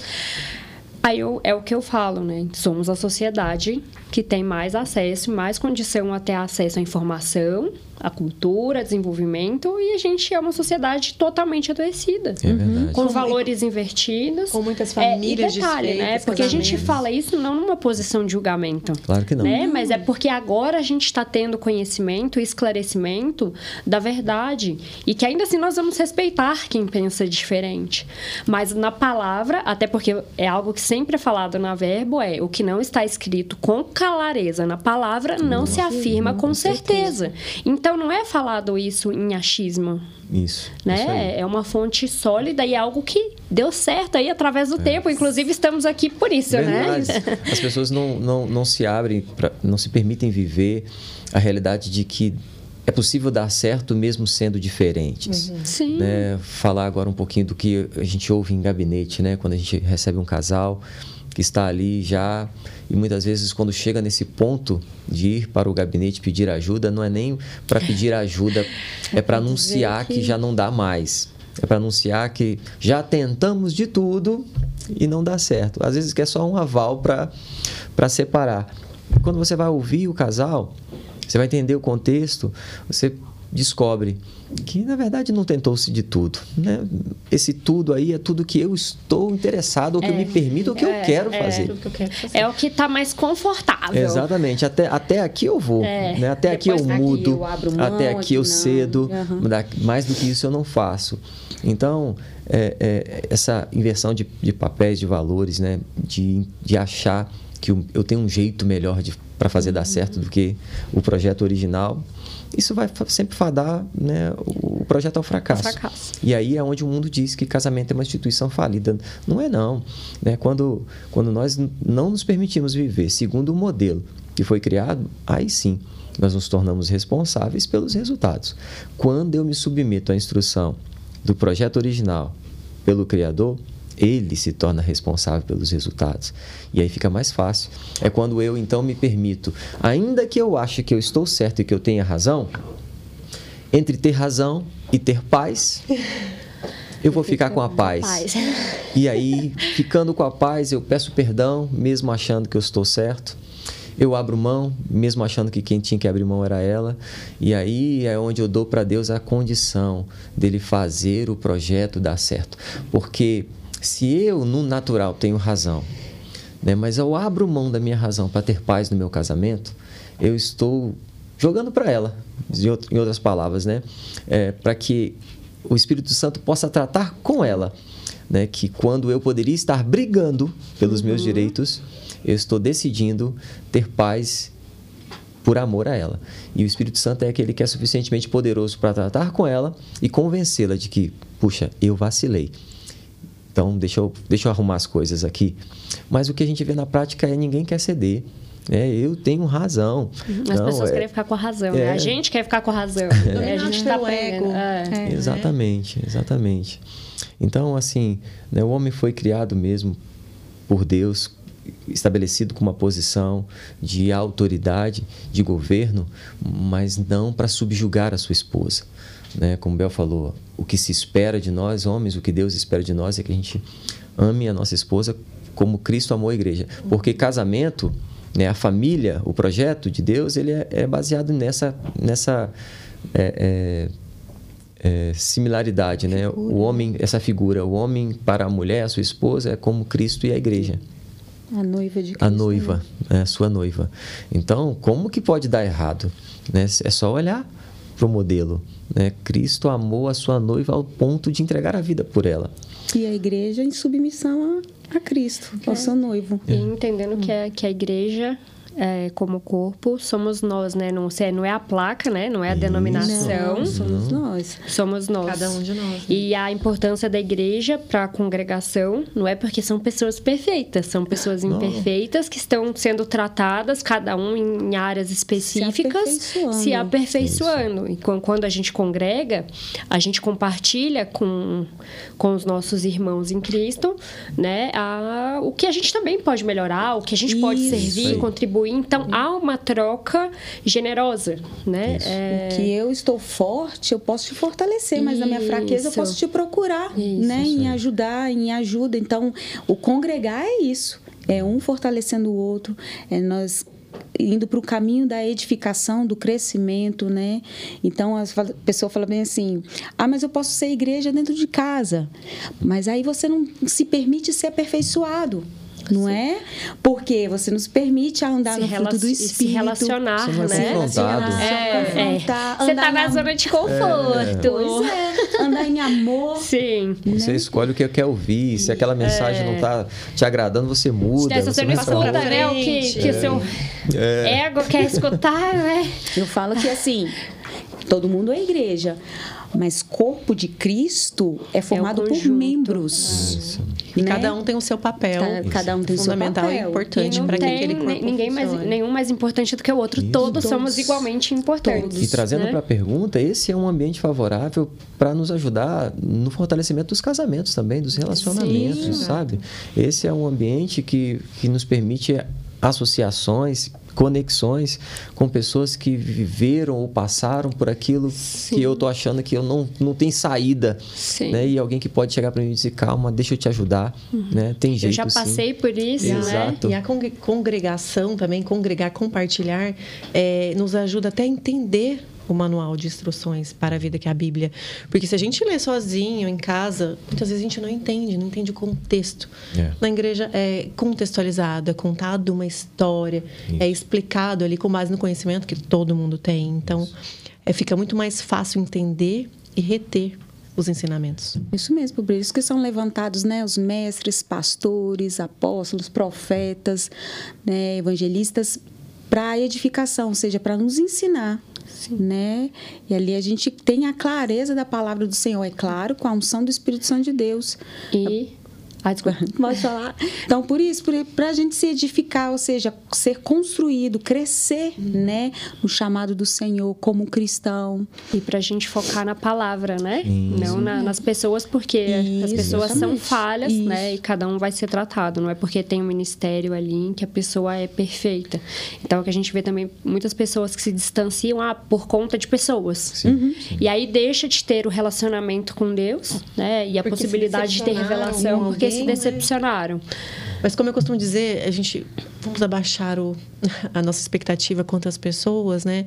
E, e manter elevada a nossa expectativa em Deus. Isso mesmo. Porque estamos todos no caminho é, de melhorar. Isso né? Mesmo. De refinar. É, o, o que não exime, não, não, não nos tira a responsabilidade, né? Enquanto é, ministros, aqueles que foram chamados por Deus para essa posição de ensinar, pastorear, cuidar isso não tira a nossa responsabilidade de, de ter que viver uma vida íntegra, reta. Né? A Bíblia fala sobre ser modelo para o rebanho, falando para os pastores, Sim. né? Agora, o grande erro é quando eu, me valendo dessa minha posição, eu, eu mesmo me elevo num ponto, né? Onde é, eu, eu me coloco como maior do que os outros. Uhum. E a Bíblia já diz que isso por si só já, já, já anuncia a minha queda. Uhum. A soberba é. precede a queda. Sim. É o que faz com que muitos homens Cai. em posição né, de alta visibilidade né, não se sustentem muito tempo nesse, nesse patamar é exatamente isso é achar que chegaram num ponto num nível né, onde não tem mais o que aprender uhum. não tem mais para onde crescer e o erro também daqueles que estão à volta de, de dar um crédito para essa posição a, a pessoa, acima né? a pessoa a acima da pessoa de Cristo né?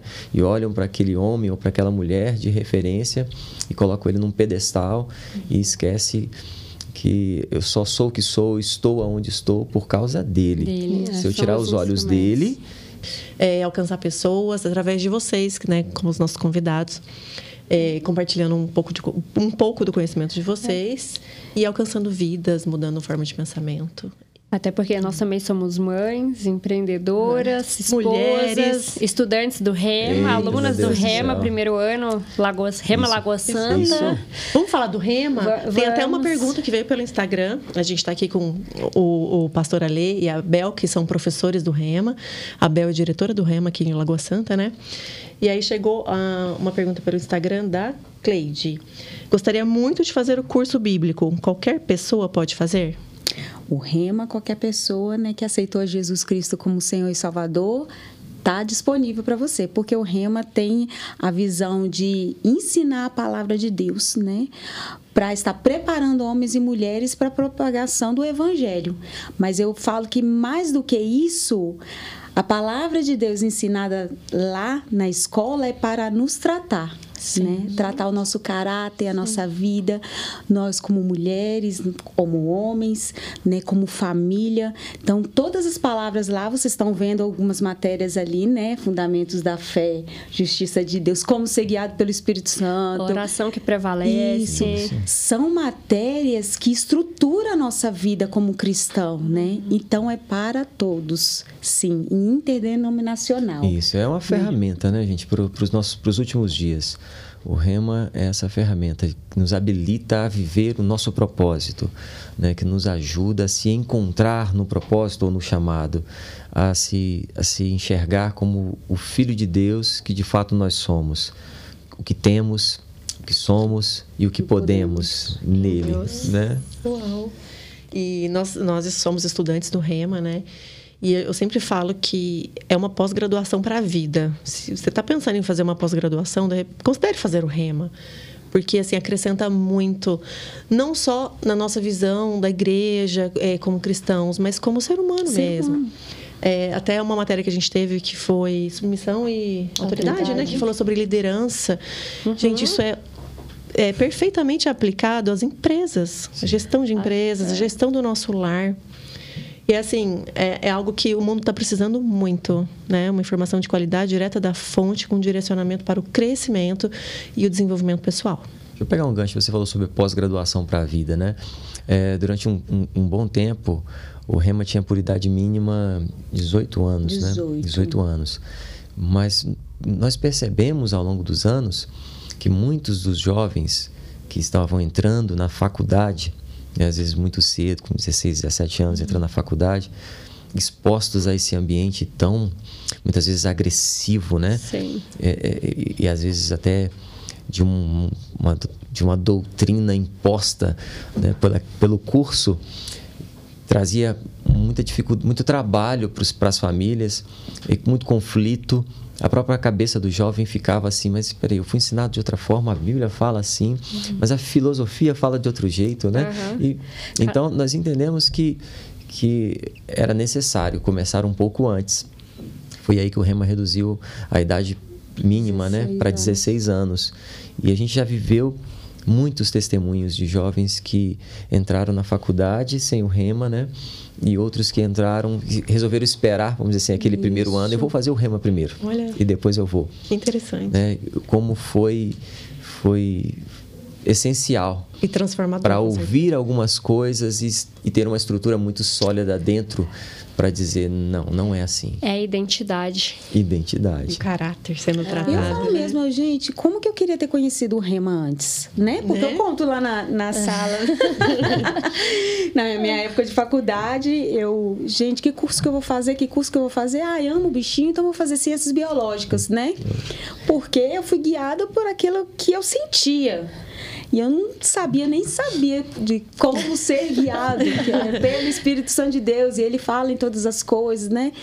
E ali eu fui até a gente entender o nosso propósito e chamado. Falei assim: não, você casou com um pastor. É. Ah!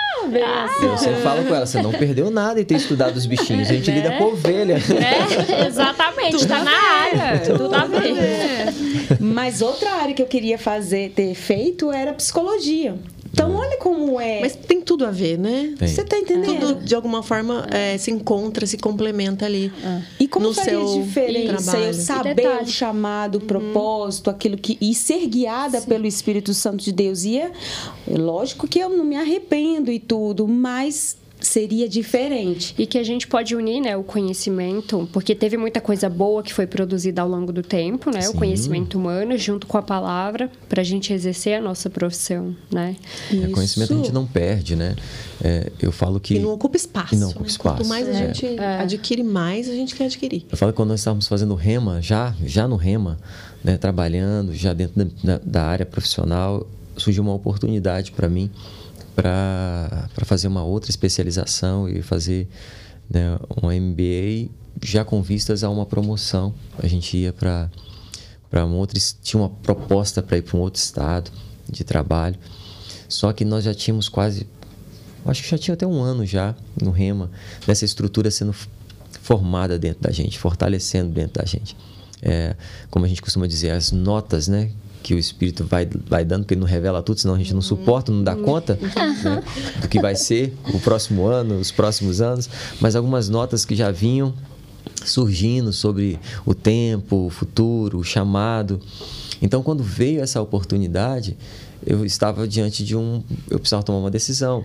Ou eu seguia com o rema, ou eu dava uma parada no rema para fazer aquela especialização que ia me levar a uma promoção profissional. Sim era pré-requisito para minha promoção Sim. fazer aquela aquela especialização e naquela hora eu, foi tão foi tão fácil e leve decidir abrir mão da promoção uhum. por uma consciência de que o melhor lugar que eu poderia estar naquele momento era exatamente onde eu estava, na sala de aula do Rema, segunda, quarta e sexta, entendendo que ao findar daquele tempo, o que Deus tinha para mim era muito maior do que qualquer promoção que eu pudesse qualquer oferta de promoção que eu pudesse receber enquanto eu estava me expondo à palavra. E foi exatamente assim que aconteceu. Uhum no natural. As pessoas muitas vezes natural, quando vê não é. entende. Como que vocês vão largar essa promoção? No natural foi loucura para muita é. gente, né? está ali, né? Imagina. Mas como a gente aprende a ser guiado pela paz, né, de espírito, não por aquilo que a gente está vendo, Sim. mas por por dentro, aí faz toda a diferença. Porque quando Deus dá visão, ele dá a provisão. Exatamente. Então se vem dele, É, é só confiar e entregar que ele não vai deixar, né? Ele Isso. não é homem, né? Se Ele não vai deixar a gente na Se mão. vem dele tem prosperidade, e, né? E Tem olha, né? Porque você teve que fazer essa escolha no passado. Sim. Você não nasceu pastor e ela ministra. Isso apesar mesmo. de vocês virem de lares cristã, cristãos. Uhum. é, foi algo assim, vocês tiveram a carreira, fizeram a faculdade de vocês, tinham um trabalho. De Tiveram um momento de vocês, tiveram- inflexão, né? É. Vou por aqui, eu vou por ali. e, então, assim, de fazer escolhas que, por mais que, eu tenha, que, que é leve, que foi leve, né? Você fez com, com essa certeza, porque Deus tinha te dado essa visão, é, não quer dizer que não tenha os, os desafios, Isso, as dores, as dificuldades, Foi né? leve nesse momento que Sim. nós estávamos expostos à palavra. Então, fala, fala um pouco mais sobre isso. Mas eu, ah, o chamado e tudo mais, eu vivi a maior parte da, da minha vida correndo do chamado. Essa é a verdade. Né? Porque, como você mesmo falou, ainda que Deus sempre tivesse um chamado para mim, ou já enxergasse, me enxergasse num futuro, num chamado, Ele nunca impõe nada para você. Ele te dá o dire- Livre-arbítrio, direito né? de escolha, você é Direito livre. escolha. E enquanto eu né, escolhi não viver o meu chamado, Deus respeitou a minha decisão, Uhum. né? E é claro que assim, eu desfrutei fora do meu chamado, né, na medida ou na proporção das minhas próprias escolhas. Sim. Né? A gente vai não dá para poder botar a culpa em Deus daquilo que eu mesmo escolhi. Exato. Então, eu não estou dizendo com isso que eu que antes de entrar no meu chamado eu vivi uma vida miserável, perdida. Não, eu, Uhum. Não. Eu, eu queria me formar, eu me formei. Sim. Eu queria entrar numa empresa, uma boa empresa, eu entrei. Dentro daquela empresa eu Sim. estabeleci, eu quero chegar nesse cargo e nesse nível e eu cheguei. Uhum. Ou seja, Deus me permitiu ter tudo que eu coloquei fé e Uhum. me esforcei para conquistar. Ainda que aquilo não fosse o melhor dele para minha vida. Sim. Então chegou um tempo na minha vida que o que ficou claro para mim é tá bom para você? Tá ótimo. Eu cheguei numa boa posição, tô com um bom salário, estamos morando bem. Deus falou assim: "Que bom. Isso tudo é bom." Bom demais, para né? nível. Ele falou assim: "Agora você escolhe, você pode ficar com o bom ou você pode largar o bom para viver o melhor." Né? Porque muitas vezes o que nos impede de viver o melhor de Deus para nossa vida é se contentar com o bom. Uhum. É achar que A zona de conforto e até pelo, pelo natural, né? Se- Exato, pelo que os exato. olhos e a nossa experiência humana foi capaz de nos proporcionar até Isso. aquele momento. A minha capacidade, o que eu estudei, o que eu conquistei, me trouxe até aqui. Eu preciso guardar, zelar, proteger, É. não posso perder, porque se eu perder isso. E é limitado, né? Exato. Que vem de Por- Deus. é, porque da nossa força, né? Na força do mundo, Exato. que é limitado, né? E E uma coisa que eu lembrei, é, importante falar, é, quem é pai e mãe esteja considerando fazer um rema, né, Doris, além da, dos adultos serem expostos, instruídos na palavra, as crianças também ah, são. Meu Deus, o nosso Rema Kids. No Rema Kids. A nossa paixão lá Né? no Rema Kids está sendo assim muito mais além do que pedimos e pensamos, É. né? Porque as crianças elas, enquanto os pais estão tendo as matérias, né? Elas têm as estão as mesmas mesmas, matérias. De uma forma lúdica, Na né? linguagem Isso na delas. linguagem deles, mas nós temos presenciados acontecimentos lá. Né, maravilhosos, de crianças se rendendo ao Senhor, aceitando a Jesus, sendo batizado no Espírito Santo, adorando e louvando ao Senhor, Orando uns pelos orando outros, uns pelos cura. outros, orando é, de joelhos sem a gente pedir. Servindo. É, servindo. é, querendo ser, ser como é os é, ajudantes, qual que é a palavra que fala? Diáconos. Diáconos. É os diáconos. Cada testemunho maravilhoso. Então, assim, está sendo maravilhoso mesmo, né? Então, os pais podem estar lá ouvindo a palavra na segurança que os filhos também estão ouvindo. Estão sendo bem cuidados, Bem né? cuidados, Acolhidos e amados. instruídos na palavra. E só reforçando, né? Quando você falou, fala um pouco do rema, né? Como o Bel disse, reforçando. O rema é interdenominacional, né? A- qualquer pessoa que já viveu a experiência do novo nascimento e a gente fala ah, tem que tem que ter, ter vivido a experiência do novo nascimento é porque senão você não vai conseguir de fato acompanhar e entender eh, aquilo mas até para isso se alguém tiver dúvida sobre como que é esse negócio de aceitar Jesus procura a gente lá no Remo que a gente resolve isso Sim, também né? E, e só para complementar aqui, trazer uma história que me, ai, como mãe, me tocou muito, né? Que é o meu pequenininho de dois anos e meio, né? Ele frequenta lá o Ministério Infantil e as aulas do Rema. E aí, uma vez ele ganhou um pirulitinho, aquele pirulitinho de coração vermelhinho. E aí ele veio para mim, com dois anos e meio, né? Mamãe, é, coração é Jesus. E eu falei, e o que é Jesus? Já elaborando uma resposta para explicá-lo. Jesus é amor. Uau. Ponto. Dois anos e meio. É, e aquilo, É. nossa, meu coração ali transbordou naquele momento e eu tive certeza de que a gente estava no lugar certo e os nossos filhos também. Isso. Além de você falou, né, do, do ministério do Rema Kids na, na igreja, né, Verbo da Vida, nós temos o ministério infantil, né, a igreja de criança. A gente fala igreja de criança porque não é um departamento. Quando a gente fala um departamento, sou assim, vou deixar o meu filho para ouvir a palavra. Passar não, um seu tempo. filho está ouvindo a palavra. O seu filho já é a igreja Está cultuando né? também. À medida ali ele é- está exposto à palavra, está exposto a aceitar Jesus também como Senhor e Salvador. E, e, e é um, um ambiente tão bonito, porque a gente tem, tem ouvido tanto testemunho, assim, né? De que as crianças estão se decidindo primeiro do que os pais É verdade. de ficarem, né, de permanecerem na igreja, né, no verbo da vida. Por quê? Porque estão ouvindo a palavra, estão, né, tendo aulas, não somente ali de, de estar naquele tempo de professores cuidando, mas ensinando a criança também, né, no caminho. Então a gente tem visto testemunhos maravilhosos de crianças que estão tendo a diferença na nossa na, na sua própria vida, mas também estão fazendo diferença na sua casa, Isso. né, na sua família. E a gente vê isso, assim, direto. Eles falam, Jesus presente ali no dia a dia, sabe? É, nas pequenas coisas, eles mencionam, eles sempre trazem. Fala mesmo. Mamãe ora aqui. Você não ora o papai do céu. Mamãe tá dodó. Então não vamos orar. É, eles orar. chamam a atenção orar. É, mesmo. não, papai você não está esquecendo de nada, não. É, tipo assim, vamos orar, né, filho? Jesus não Vamos. gosta, não gostaria disso. Enfim, de- não foi isso que Jesus ensinou, eles falam. Falam sim. O professor cobra. esses dias falou, né? Não, vocês são evangélicos. Aí, né, para a professora do, do seu filho de, de três anos estar te perguntando isso, é porque tem alguma coisa a ver com ele, né? Sim. Somos. Não, ah, não, não, é, eu já imaginei. É porque, assim, toda vez que tem um momento de cantar uma musiquinha na sala, né? Ele fala que toda vez ele canta. Ele só canta as música músicas da igreja.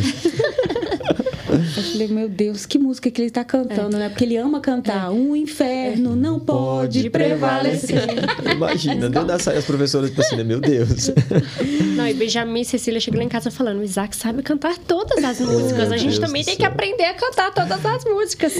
Ai, mas é uma graça. E é bom demais a gente ter essa segurança, né? Que os nossos filhos estão ouvindo. Bem a palavra, cuidados bem e cuidados. direcionados. E eles nos ensinam Sim. E a gente também. Sim, a, Claro gente, que é, sim. a gente aprende muito com eles, né? E eu queria que. a gente- Recentemente nós fizemos o discipulado. Né? Dentro mesmo. do discipulado a gente pode entender como é o funcionamento né, das igrejas Verbo da Vida, que então hoje a gente está na igreja Verbo da Vida de Lagoa Santa, mas que qualquer igreja que Verbo da Vida que a gente for do da, do, mundo, planeta. Tem a fora, né? Palavra A vai visão ser a é a mesma, a A visão visão, é a mesma. a estrutura, né? É, existe uma organização e assim eu e a gente ficou encantado, né? Algo que a gente gostaria que vocês compartilhassem mais, é, porque existe uma organização, existem departamentos, né? Então assim é como se fosse uma empresa mesmo. É uma- empresa, Uma é organização, uma organização institucional Isso. como uma empresa, né? Que funciona como uma empresa, é, tem hierarquia Sim. e tem uma organização que nos dá muita segurança de estar ali é, compartilhando da nossa vida também, ofertando, né? Porque a gente sabe que está tudo sendo administrado de uma forma consciente e, e Responsável. responsável. É, e que a- a- o, o direcionamento dos recursos também são feitos de forma responsável, porque ainda tem muita gente que tem a visão Sim. das igrejas que desviam, se desviaram do seu propósito, É mesmo. né? E dentro da verbo, é o que a gente fala, não estou falando que não vai haver esse- né? erros, falhas, somos humanos, né? Mas que existe esse compromisso, né? De, de, de mostrar, tanto é que no discipulado isso tudo foi descrito lá pra gente, a gente olha, não sabia que era assim, uau, que legal, né? Mais um motivo para ficar por Mas aqui. é, A proposta do discipulado é exatamente essa, né? Como eu sempre falo quando as pessoas estão chegando na igreja. Faça o discipulado. E às vezes as pessoas falam, não, mas eu já sou crente, eu já estou vindo de outra igreja, por que, que eu tenho que fazer o discipulado? É porque é para nós do Verbo da Vida é essa oportunidade de, de mostrar para quem está chegando quem nós somos de fato. Sim. No que cremos, como, como tratamos as coisas e dar segurança para quem está chegando para tomar uma decisão, para depois nos dizer, ah, eu pensei que aqui era diferente, era de outro Sim. jeito. Porque às vezes um culto, dois, só, só o contato no domingo, né? 50 minutos Sim. de ministração. É difícil para você poder pegar tudo de como funciona a visão daquele, daquele ministério. Então, o discipulado ele vem para isso, para esclarecer essa visão, para explicar que é, antes de ser Lagoa Santa, existe uma cobertura sobre a nossa vida, existe um, um, um, um, ministério que dá suporte, acompanhamento, que, que, zela por essa visão, a quem eu, como pastor presidente em Lagoa Santa, presto conta. Né? Uhum. Aquela história, ah, quem é o pastor presidente daqui? Ah, sou eu. E quem está acima de você? Não, não tem ninguém acima de mim, não. Uhum. Não, no nosso é, ministério nós sim. não temos essa visão. É, a posição de segurança é quando eu tenho alguém para quem prestar conta. Uhum. É aquela história, aquela pergunta, né? Quem diz não para você? Uhum. É porque se você só está cercado de pessoas que dizem sim para você, sim. Né? Quem para você quando você estiver indo para o buraco? É. Né? Ninguém. Quem te impede de, de, de, de afundar? não só o seu barco, mas de levar aqueles que estão com você dentro. Uhum. Então, o Ministério Verbo da Vida tem esse cuidado. Nós temos a nossa sede nacional em Campina Grande, né, que presta uma assistência não É. apenas de Uma conte conosco, né, gente. mas de, de nos acompanhar na administração dos recursos, como você Uhum. mesmo falou. né. A- assim como eu e você, nós damos o nosso dízimo na igreja em Lagoa Santa, a igreja de Lagoa Santa dá o seu dízimo né, para o ministério. Nós temos a nossa sede regional aqui em Belo Horizonte também. Então, assim, essa estrutura organizacional, ela funciona dentro do princípio que ensinamos no Rema, de submissão e autoridade. Sim. Né? Essa prestação de contas e essa transparência Isso. no que está Sim. sendo feito é muito importante para nós. Você falou, né? Infelizmente, alguns a história mostra que é, é muito fácil e é passível e possível das igrejas se perderem, principalmente no que diz respeito à relação com o dinheiro. né? As pessoas elas são estimuladas a dar e às vezes por aquilo que estão vendo no momento elas realmente desejam participar e quando ficam sabendo de alguma coisa, de um- uma má administração, de um desvio, isso tende a, a, a manchar o nome de todo mundo, né? Sim. É. Acaba que entra todo mundo, Ah. no, bota todo mundo no saco, sacode, igreja é saco. tudo igual, é, pastor E tudo não ladrão. É, é, foi- exatamente. É um preconceito. É, então n- nós temos esse esse cuidado mesmo, sabe? As informações elas estão disponíveis para qualquer um, para quem quiser saber, é, de informar o que está sendo feito mesmo, de não ter a curiosidade ou interesse de saber o que é, qual é o seu 10% né, do seu dízimo. A gente sempre fala isso, você não precisa escrever para ninguém quanto É você você Deus, ganha. né? E É. até porque Deus não precisa do nosso Não, dinheiro. Ele é o provedor de tudo, né? E eu- Vocês também sempre falam isso. É, e outra coisa. A gente. eu- o que eu poderia esconder, né? Dos homens eu não vou esconder de É. Deus também. Então a gente entende que não nos cabe esse monitoramento individual na vida dos, dos membros da igreja. Se você tem sido fiel, se você tem dado o seu dízimo, se você. Não, você e Deus e a sua. E o que você está vivendo nele é suficiente para te convencer a dar ou não dar, ao quanto dar. Então, isso, isso também é uma marca da- do nosso ministério. Entendemos que os 10%, né, como um princípio bíblico, uma- né, e a gente ensina sobre isso também, esclarece sobre isso também, mas não fazemos essa, esse monitoramento.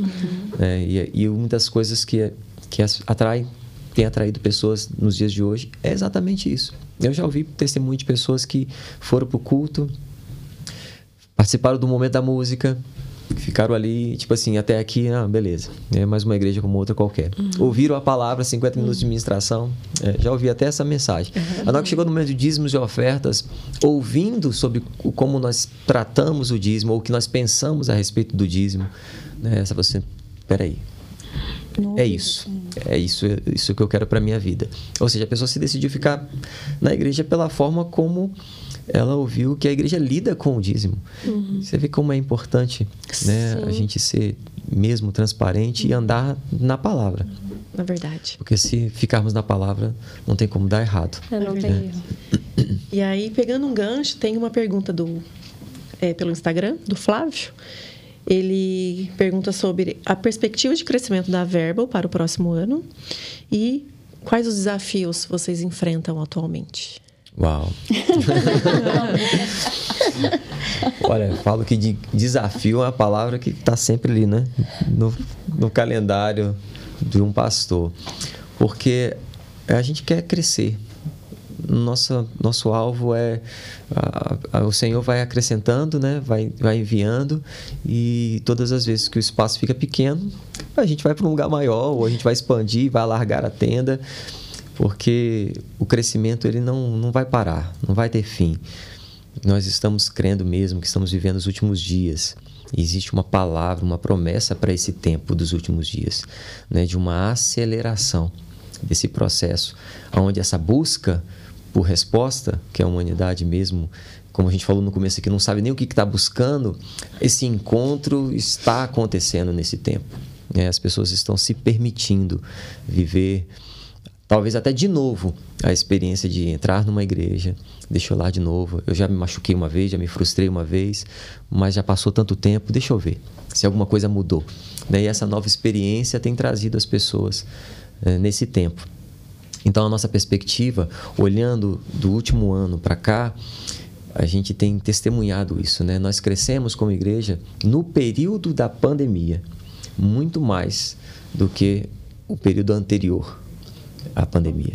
Ou seja, no período em que é, o natural dizia fechem as igrejas, uhum. fechem-se as portas, não tenham mais culto, né? a igreja cresceu nós crescemos, dando um testemunho nosso, né, falando como uhum. Lagoa Santa. Nós praticamente dobramos a nossa nossa realidade de membros na igreja nesse período. Porque nos forçou a fazer algo que a gente não fazia antes, Exatamente. né? Que é nossos cultos online. Exatamente. nos obrigou a entrar nesse universo aí online aí, né? E, e isso também trouxe os frutos, né? Pessoas Sim. que não, não nos conheceriam se tivessem que sair de casa e ir uhum. no endereço, passaram a conhecer de forma online e depois que passou o período pandêmico, foi fazer a visita e ver se de fato aquilo era verdade. então, considerando essa projeção, a realidade, né, de ter famílias esse ano sendo transformadas, a gente sabe que o Rema ele é interdenominacional e não tem de maneira alguma a finalidade de tirar alguém da sua igreja. Né? Nós, como uhum. professores do Rema, somos instruídos, né? se necessário for, até corrigidos, a, a nunca nos permitir fazer isso. Ir para uma sala de aula, aliciar alguém ou dizer venha para essa visão, uhum. saia da sua igreja. Muito pelo contrário, a gente entende que esse tempo no Rema ele é suficiente para preparar você para ser uma bênção na sua igreja, uhum. uma bênção para o seu Sim. pastor, uhum. né? no seu chamado mas a gente recebe pessoas que estão é, muitas vezes sem congregar. Né, pessoas que querem aprender mais da palavra, mas não estão pertencendo a uma, a uma igreja. E essas pessoas, ao ouvirem a palavra, serem ensinadas ali e descobrirem que muitas vezes aquela escola, ela também abriga, né, tem uma igreja por trás dela ali, que é o caso do Verbo da Vida, né?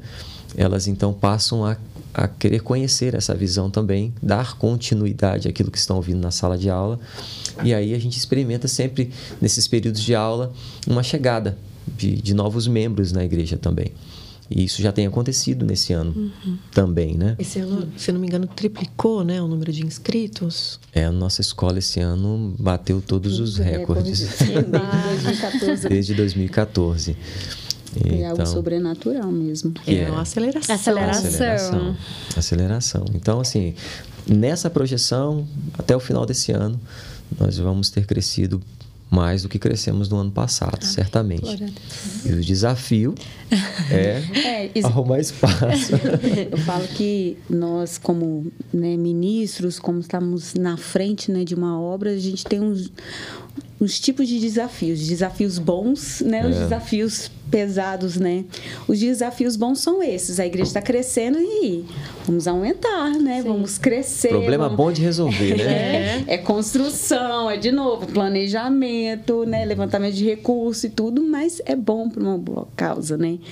Mas nós estamos vivendo nesses últimos dias uns desafios, né? Que tem nos pegado como ministros, que é a perseguição né, contra o evangelho, né, estamos vendo né, na área política, na área né, uhum. né, social, como nós estamos sendo bombardeados por aquilo que nós cremos. Né, com, com aquilo que nós acreditamos como a verdade. E nós não abrimos a mão dos princípios da palavra do Senhor. Né? A palavra de Deus, a Bíblia, é a nossa verdade absoluta. Então, nós não vamos abrir né, precedente, precedente nem abrir mão desses princípios por, pelo que a outra pessoa acha. Né? Não quer dizer que a gente não anda em amor. A gente anda uhum. em amor né? Uhum. Nós sabemos conduzir, nós estamos ali para amar a todos, mas a palavra de Deus ela é a verdade. Então, existem esses outros desafios que têm desgastado, né? Pastores, né, ministros do evangelho, porque nós falamos a verdade que cremos, e somos bombardeados contra isso, né? Até mesmo tem levantado leis, né? Uhum. Tentando nos calar e tudo. Então são desafios que nós, né, ministros, temos sofridos, sofrido. Mas Paulo também sofreu esses desafios, né? E Deus é conosco, né? Uhum. Então perseveramos aí na palavra do e Senhor. E olha o que o Paulo passou, né? Ele chegou no final e disse: essa leve e momentânea, momentânea tribulação não se compara. É um jeito positivo e muito intencional de é. ver as coisas, né? Isso mesmo. E aí, vamos para a última pergunta. Estamos já encerrando. Hum. É, o que vocês diriam para quem não acredita na existência de Deus?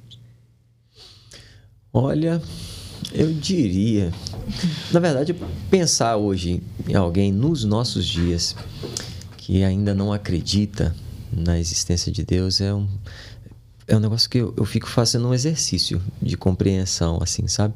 Como porque, não? Como, porque é. É, é, tem uma lógica, né? Alguém já disse isso certa vez, que você só pode negar algo se esse algo existir. Não, eu, não, eu me recuso a, a, a aceitar isso. Isso que existe, que você aceita, eu me recuso a aceitar. Agora, dizer que não existe, isso por si só, para mim, já é um, um, grande desafio, sabe? Esses dias eu vivi essa experiência de estar conversando com alguém né, que se auto-intitula ateu. É, e a conversa era começou mesmo assim não eu, eu respeito a sua né, sua crença a sua forma de pensar embora eu não acredite. E eu falei claro eu também respeito a sua. E a conversa fluiu uhum. de uma boa uhum. até um certo ponto quando ele falou assim não mas se Deus quiser vai dar certo vai dar tudo certo. E ainda que não exista o se Deus quiser, o vai dar tudo certo é baseado em quê? Né? Quem te garante que vai dar tudo certo? Em que você se apega para dar tudo certo? No que você tem se apegado para ter expectativa em dias melhores? Né? Para se manter de pé, para abrir os olhos todos os dias, uhum. é, só pode ser Deus, né? Uhum. Então, eu diria para alguém que não acredita em Deus, né, se permita. Se permita, isso que eu ia falar. Viver a experiência, né? Pelo menos, ainda que seja, de abrir a boca no secreto e dizer para ele: se você existe, uhum. fala comigo. E ele se revela. Ah. Porque a Bíblia diz que ele tem prazer em se revelar. Não tem como né, se achegar a ele e não ser correspondido. Então é quase que um desafio para alguém que disse não acreditar em Deus. Tenta se relacionar com essa, com essa pessoa. Fale com essa pessoa. E espere uma resposta, porque ela vai vir. Ela vai chegar. Isso mesmo. Tem pessoas assim que tentam ter uma versão é, contra Deus pelaquilo que ele viveu, né, na infância, no seu passado, o, histórico. o seu histórico, né? E Deus ele quer se revelar como um pai, como um pai que ama, como um pai que é bom e como o pastor Ale, o marido falou, se permita sabe? Se permita, não precisa falar com ninguém, é você e Deus, é no secreto, mas tenta ter essa experiência. É com a experiência, né, que a gente consegue abrir o nosso coração, Senhor, né? Não é com a experiência dos outros, nem experiências passadas, mas a experiência real com, com Deus e com Cristo Jesus. E faz toda a diferença na nossa vida. É, como Doris falou, só quem vive sabe. E é algo que a gente não consegue muito expressar com palavras, não é verdade?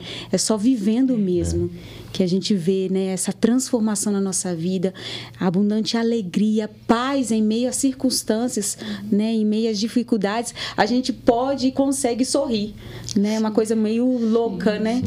Mas essa é a vida do cristão. É. Eu acho que é isso mesmo, assim, é se permitir experimentar, viver e receber esse amor incondicional, é, imenso e experimentar a paz que excede todo entendimento. Isso. Isso.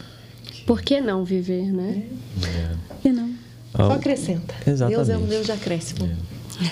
Estamos vivendo um tempo onde tem sido tão necessário, né? Viver dessa paz, experimentar dessa paz, de algumas respostas que se você tem procurado em muitos lugares e não tem encontrado, que a mesma força, o exercício que você faz para procurar em muitos lugares é o de se permitir viver a experiência de procurar nele, em Deus, em Cristo. Né? O que eu costumo dizer né, para alguém que diz que já tentou de tudo, eu falo: o que, que você tem a perder então? Né? né? É. Em crer em Deus. Excelente. Você já tentou de tudo e nada te deu a resposta que você esperava ou a solução para o seu problema. O que, que você tem a perder em crer que Deus pode te dar essa resposta ou te ajudar com esse problema? Então, é, é isso. Eu, eu, eu vive a, a gente fala no rema, né? O rema não se explica, se, se vive. Se vive. E isso é, e real, é real, porque a gente está vivendo, então Pronto. a gente pode falar. Isso a gente está experimentando, a gente está vivendo. Sim, ah, a gente está se é. entregando, é. né? Uma outra máxima que a gente fala no rema, né? Não espere resultados diferentes fazendo as mesmas coisas. Uhum. Quem sabe o que está faltando é, é, se permitir viver uma experiência nova, né? se expor a uma, uma palavra que, que, vai te, que vai te edificar, que vai te impulsionar, que pode te ajudar, que pode te salvar.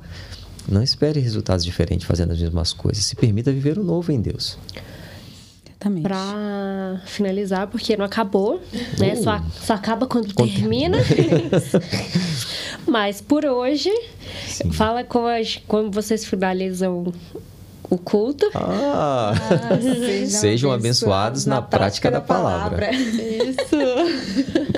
Muito obrigada. Muito obrigada, Bel. Muito obrigada, pastora Lê. Nossa, é uma honra. A gente está muito feliz, Nossa. muito, muito feliz de ter vocês aqui com a gente. A gente está transbordando porque é uma responsabilidade muito grande. Isso aqui é Sim, muito sério. Verdade. A gente está, né? Tô, procurei até ficar mais centrada hoje. porque apesar de ser sério, é leve, é, é gostoso, isso, né? Isso. É, mas é para trazer informação para quem ainda não, não, não chegou, né? Sim. Não chegou até a pessoa. Então é de chegar onde talvez os nossos pés nunca che chegariam, né? Isso mesmo. É o que a gente escuta sempre. A gente vê nisso daqui uma, uma missão. É feito muito de coração mesmo. Também somos trabalhadores dos últimos dias. Isso. Sim. É. Vocês estão cumprindo o ID. É, é isso aí. mesmo. Que perfeito. E de pregar o evangelho. Isso. Parabéns, meninas. Muito Parabéns obrigada. Por esse, obrigada. por esse trabalho, por esse tempo, viu? viu? Obrigada. Nossa oração Sucesso é para que né, os frutos desse trabalho apareçam, sabe? Testemunhos sejam contados daquilo que o Senhor está fazendo por meio da vida de vocês vocês não têm nem noção muitas vezes, né, do que do alcance. A gente sabe que a internet tem um alcance, é, mas não se trata apenas de uma distância física, geográfica. Às vezes é a distância existencial, Sim. né? Que vocês estão fazendo exatamente isso, encurtando isso. essa distância na vida de pessoas né, que vocês também possam desfrutar na própria vida e família de vocês né, o resultado da obediência, de estar se permitindo fazer algo por aquele que fez por vocês. Né? Eu declaro isso: colheita Obrigada. extraordinária, abundante uhum. sobre a vida de vocês. Eu sei nem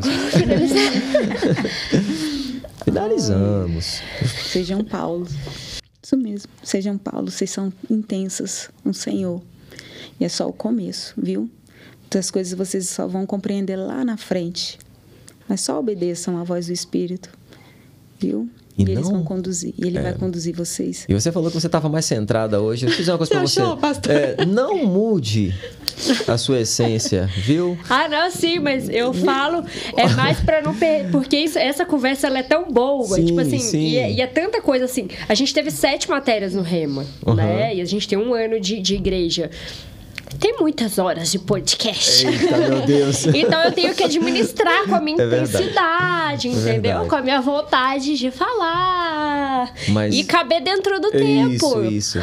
Mas o que faz, o que torna tudo é, é, é leve e divertido é vocês serem vocês. Sim. Né? Esse programa é a cara de vocês Sim, mesmo. Obrigada. Viu?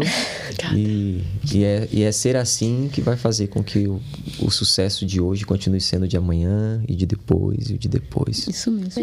E, e que tudo seja feito para a honra e glória, glória de Deus. Amém. Amém. E está sendo. Amém. Obrigado, gente. Obrigada. Obrigada. Bom demais estar aqui. É, fiquem com a gente. Não é só um podcast. é um movimento nosso, nosso e, seu. seu. É, acompanhe a gente no Spotify, no YouTube e no Instagram. Em breve no TikTok. Oh. Até logo. Tchau. Tchau, gente. Não é só um podcast. É um movimento.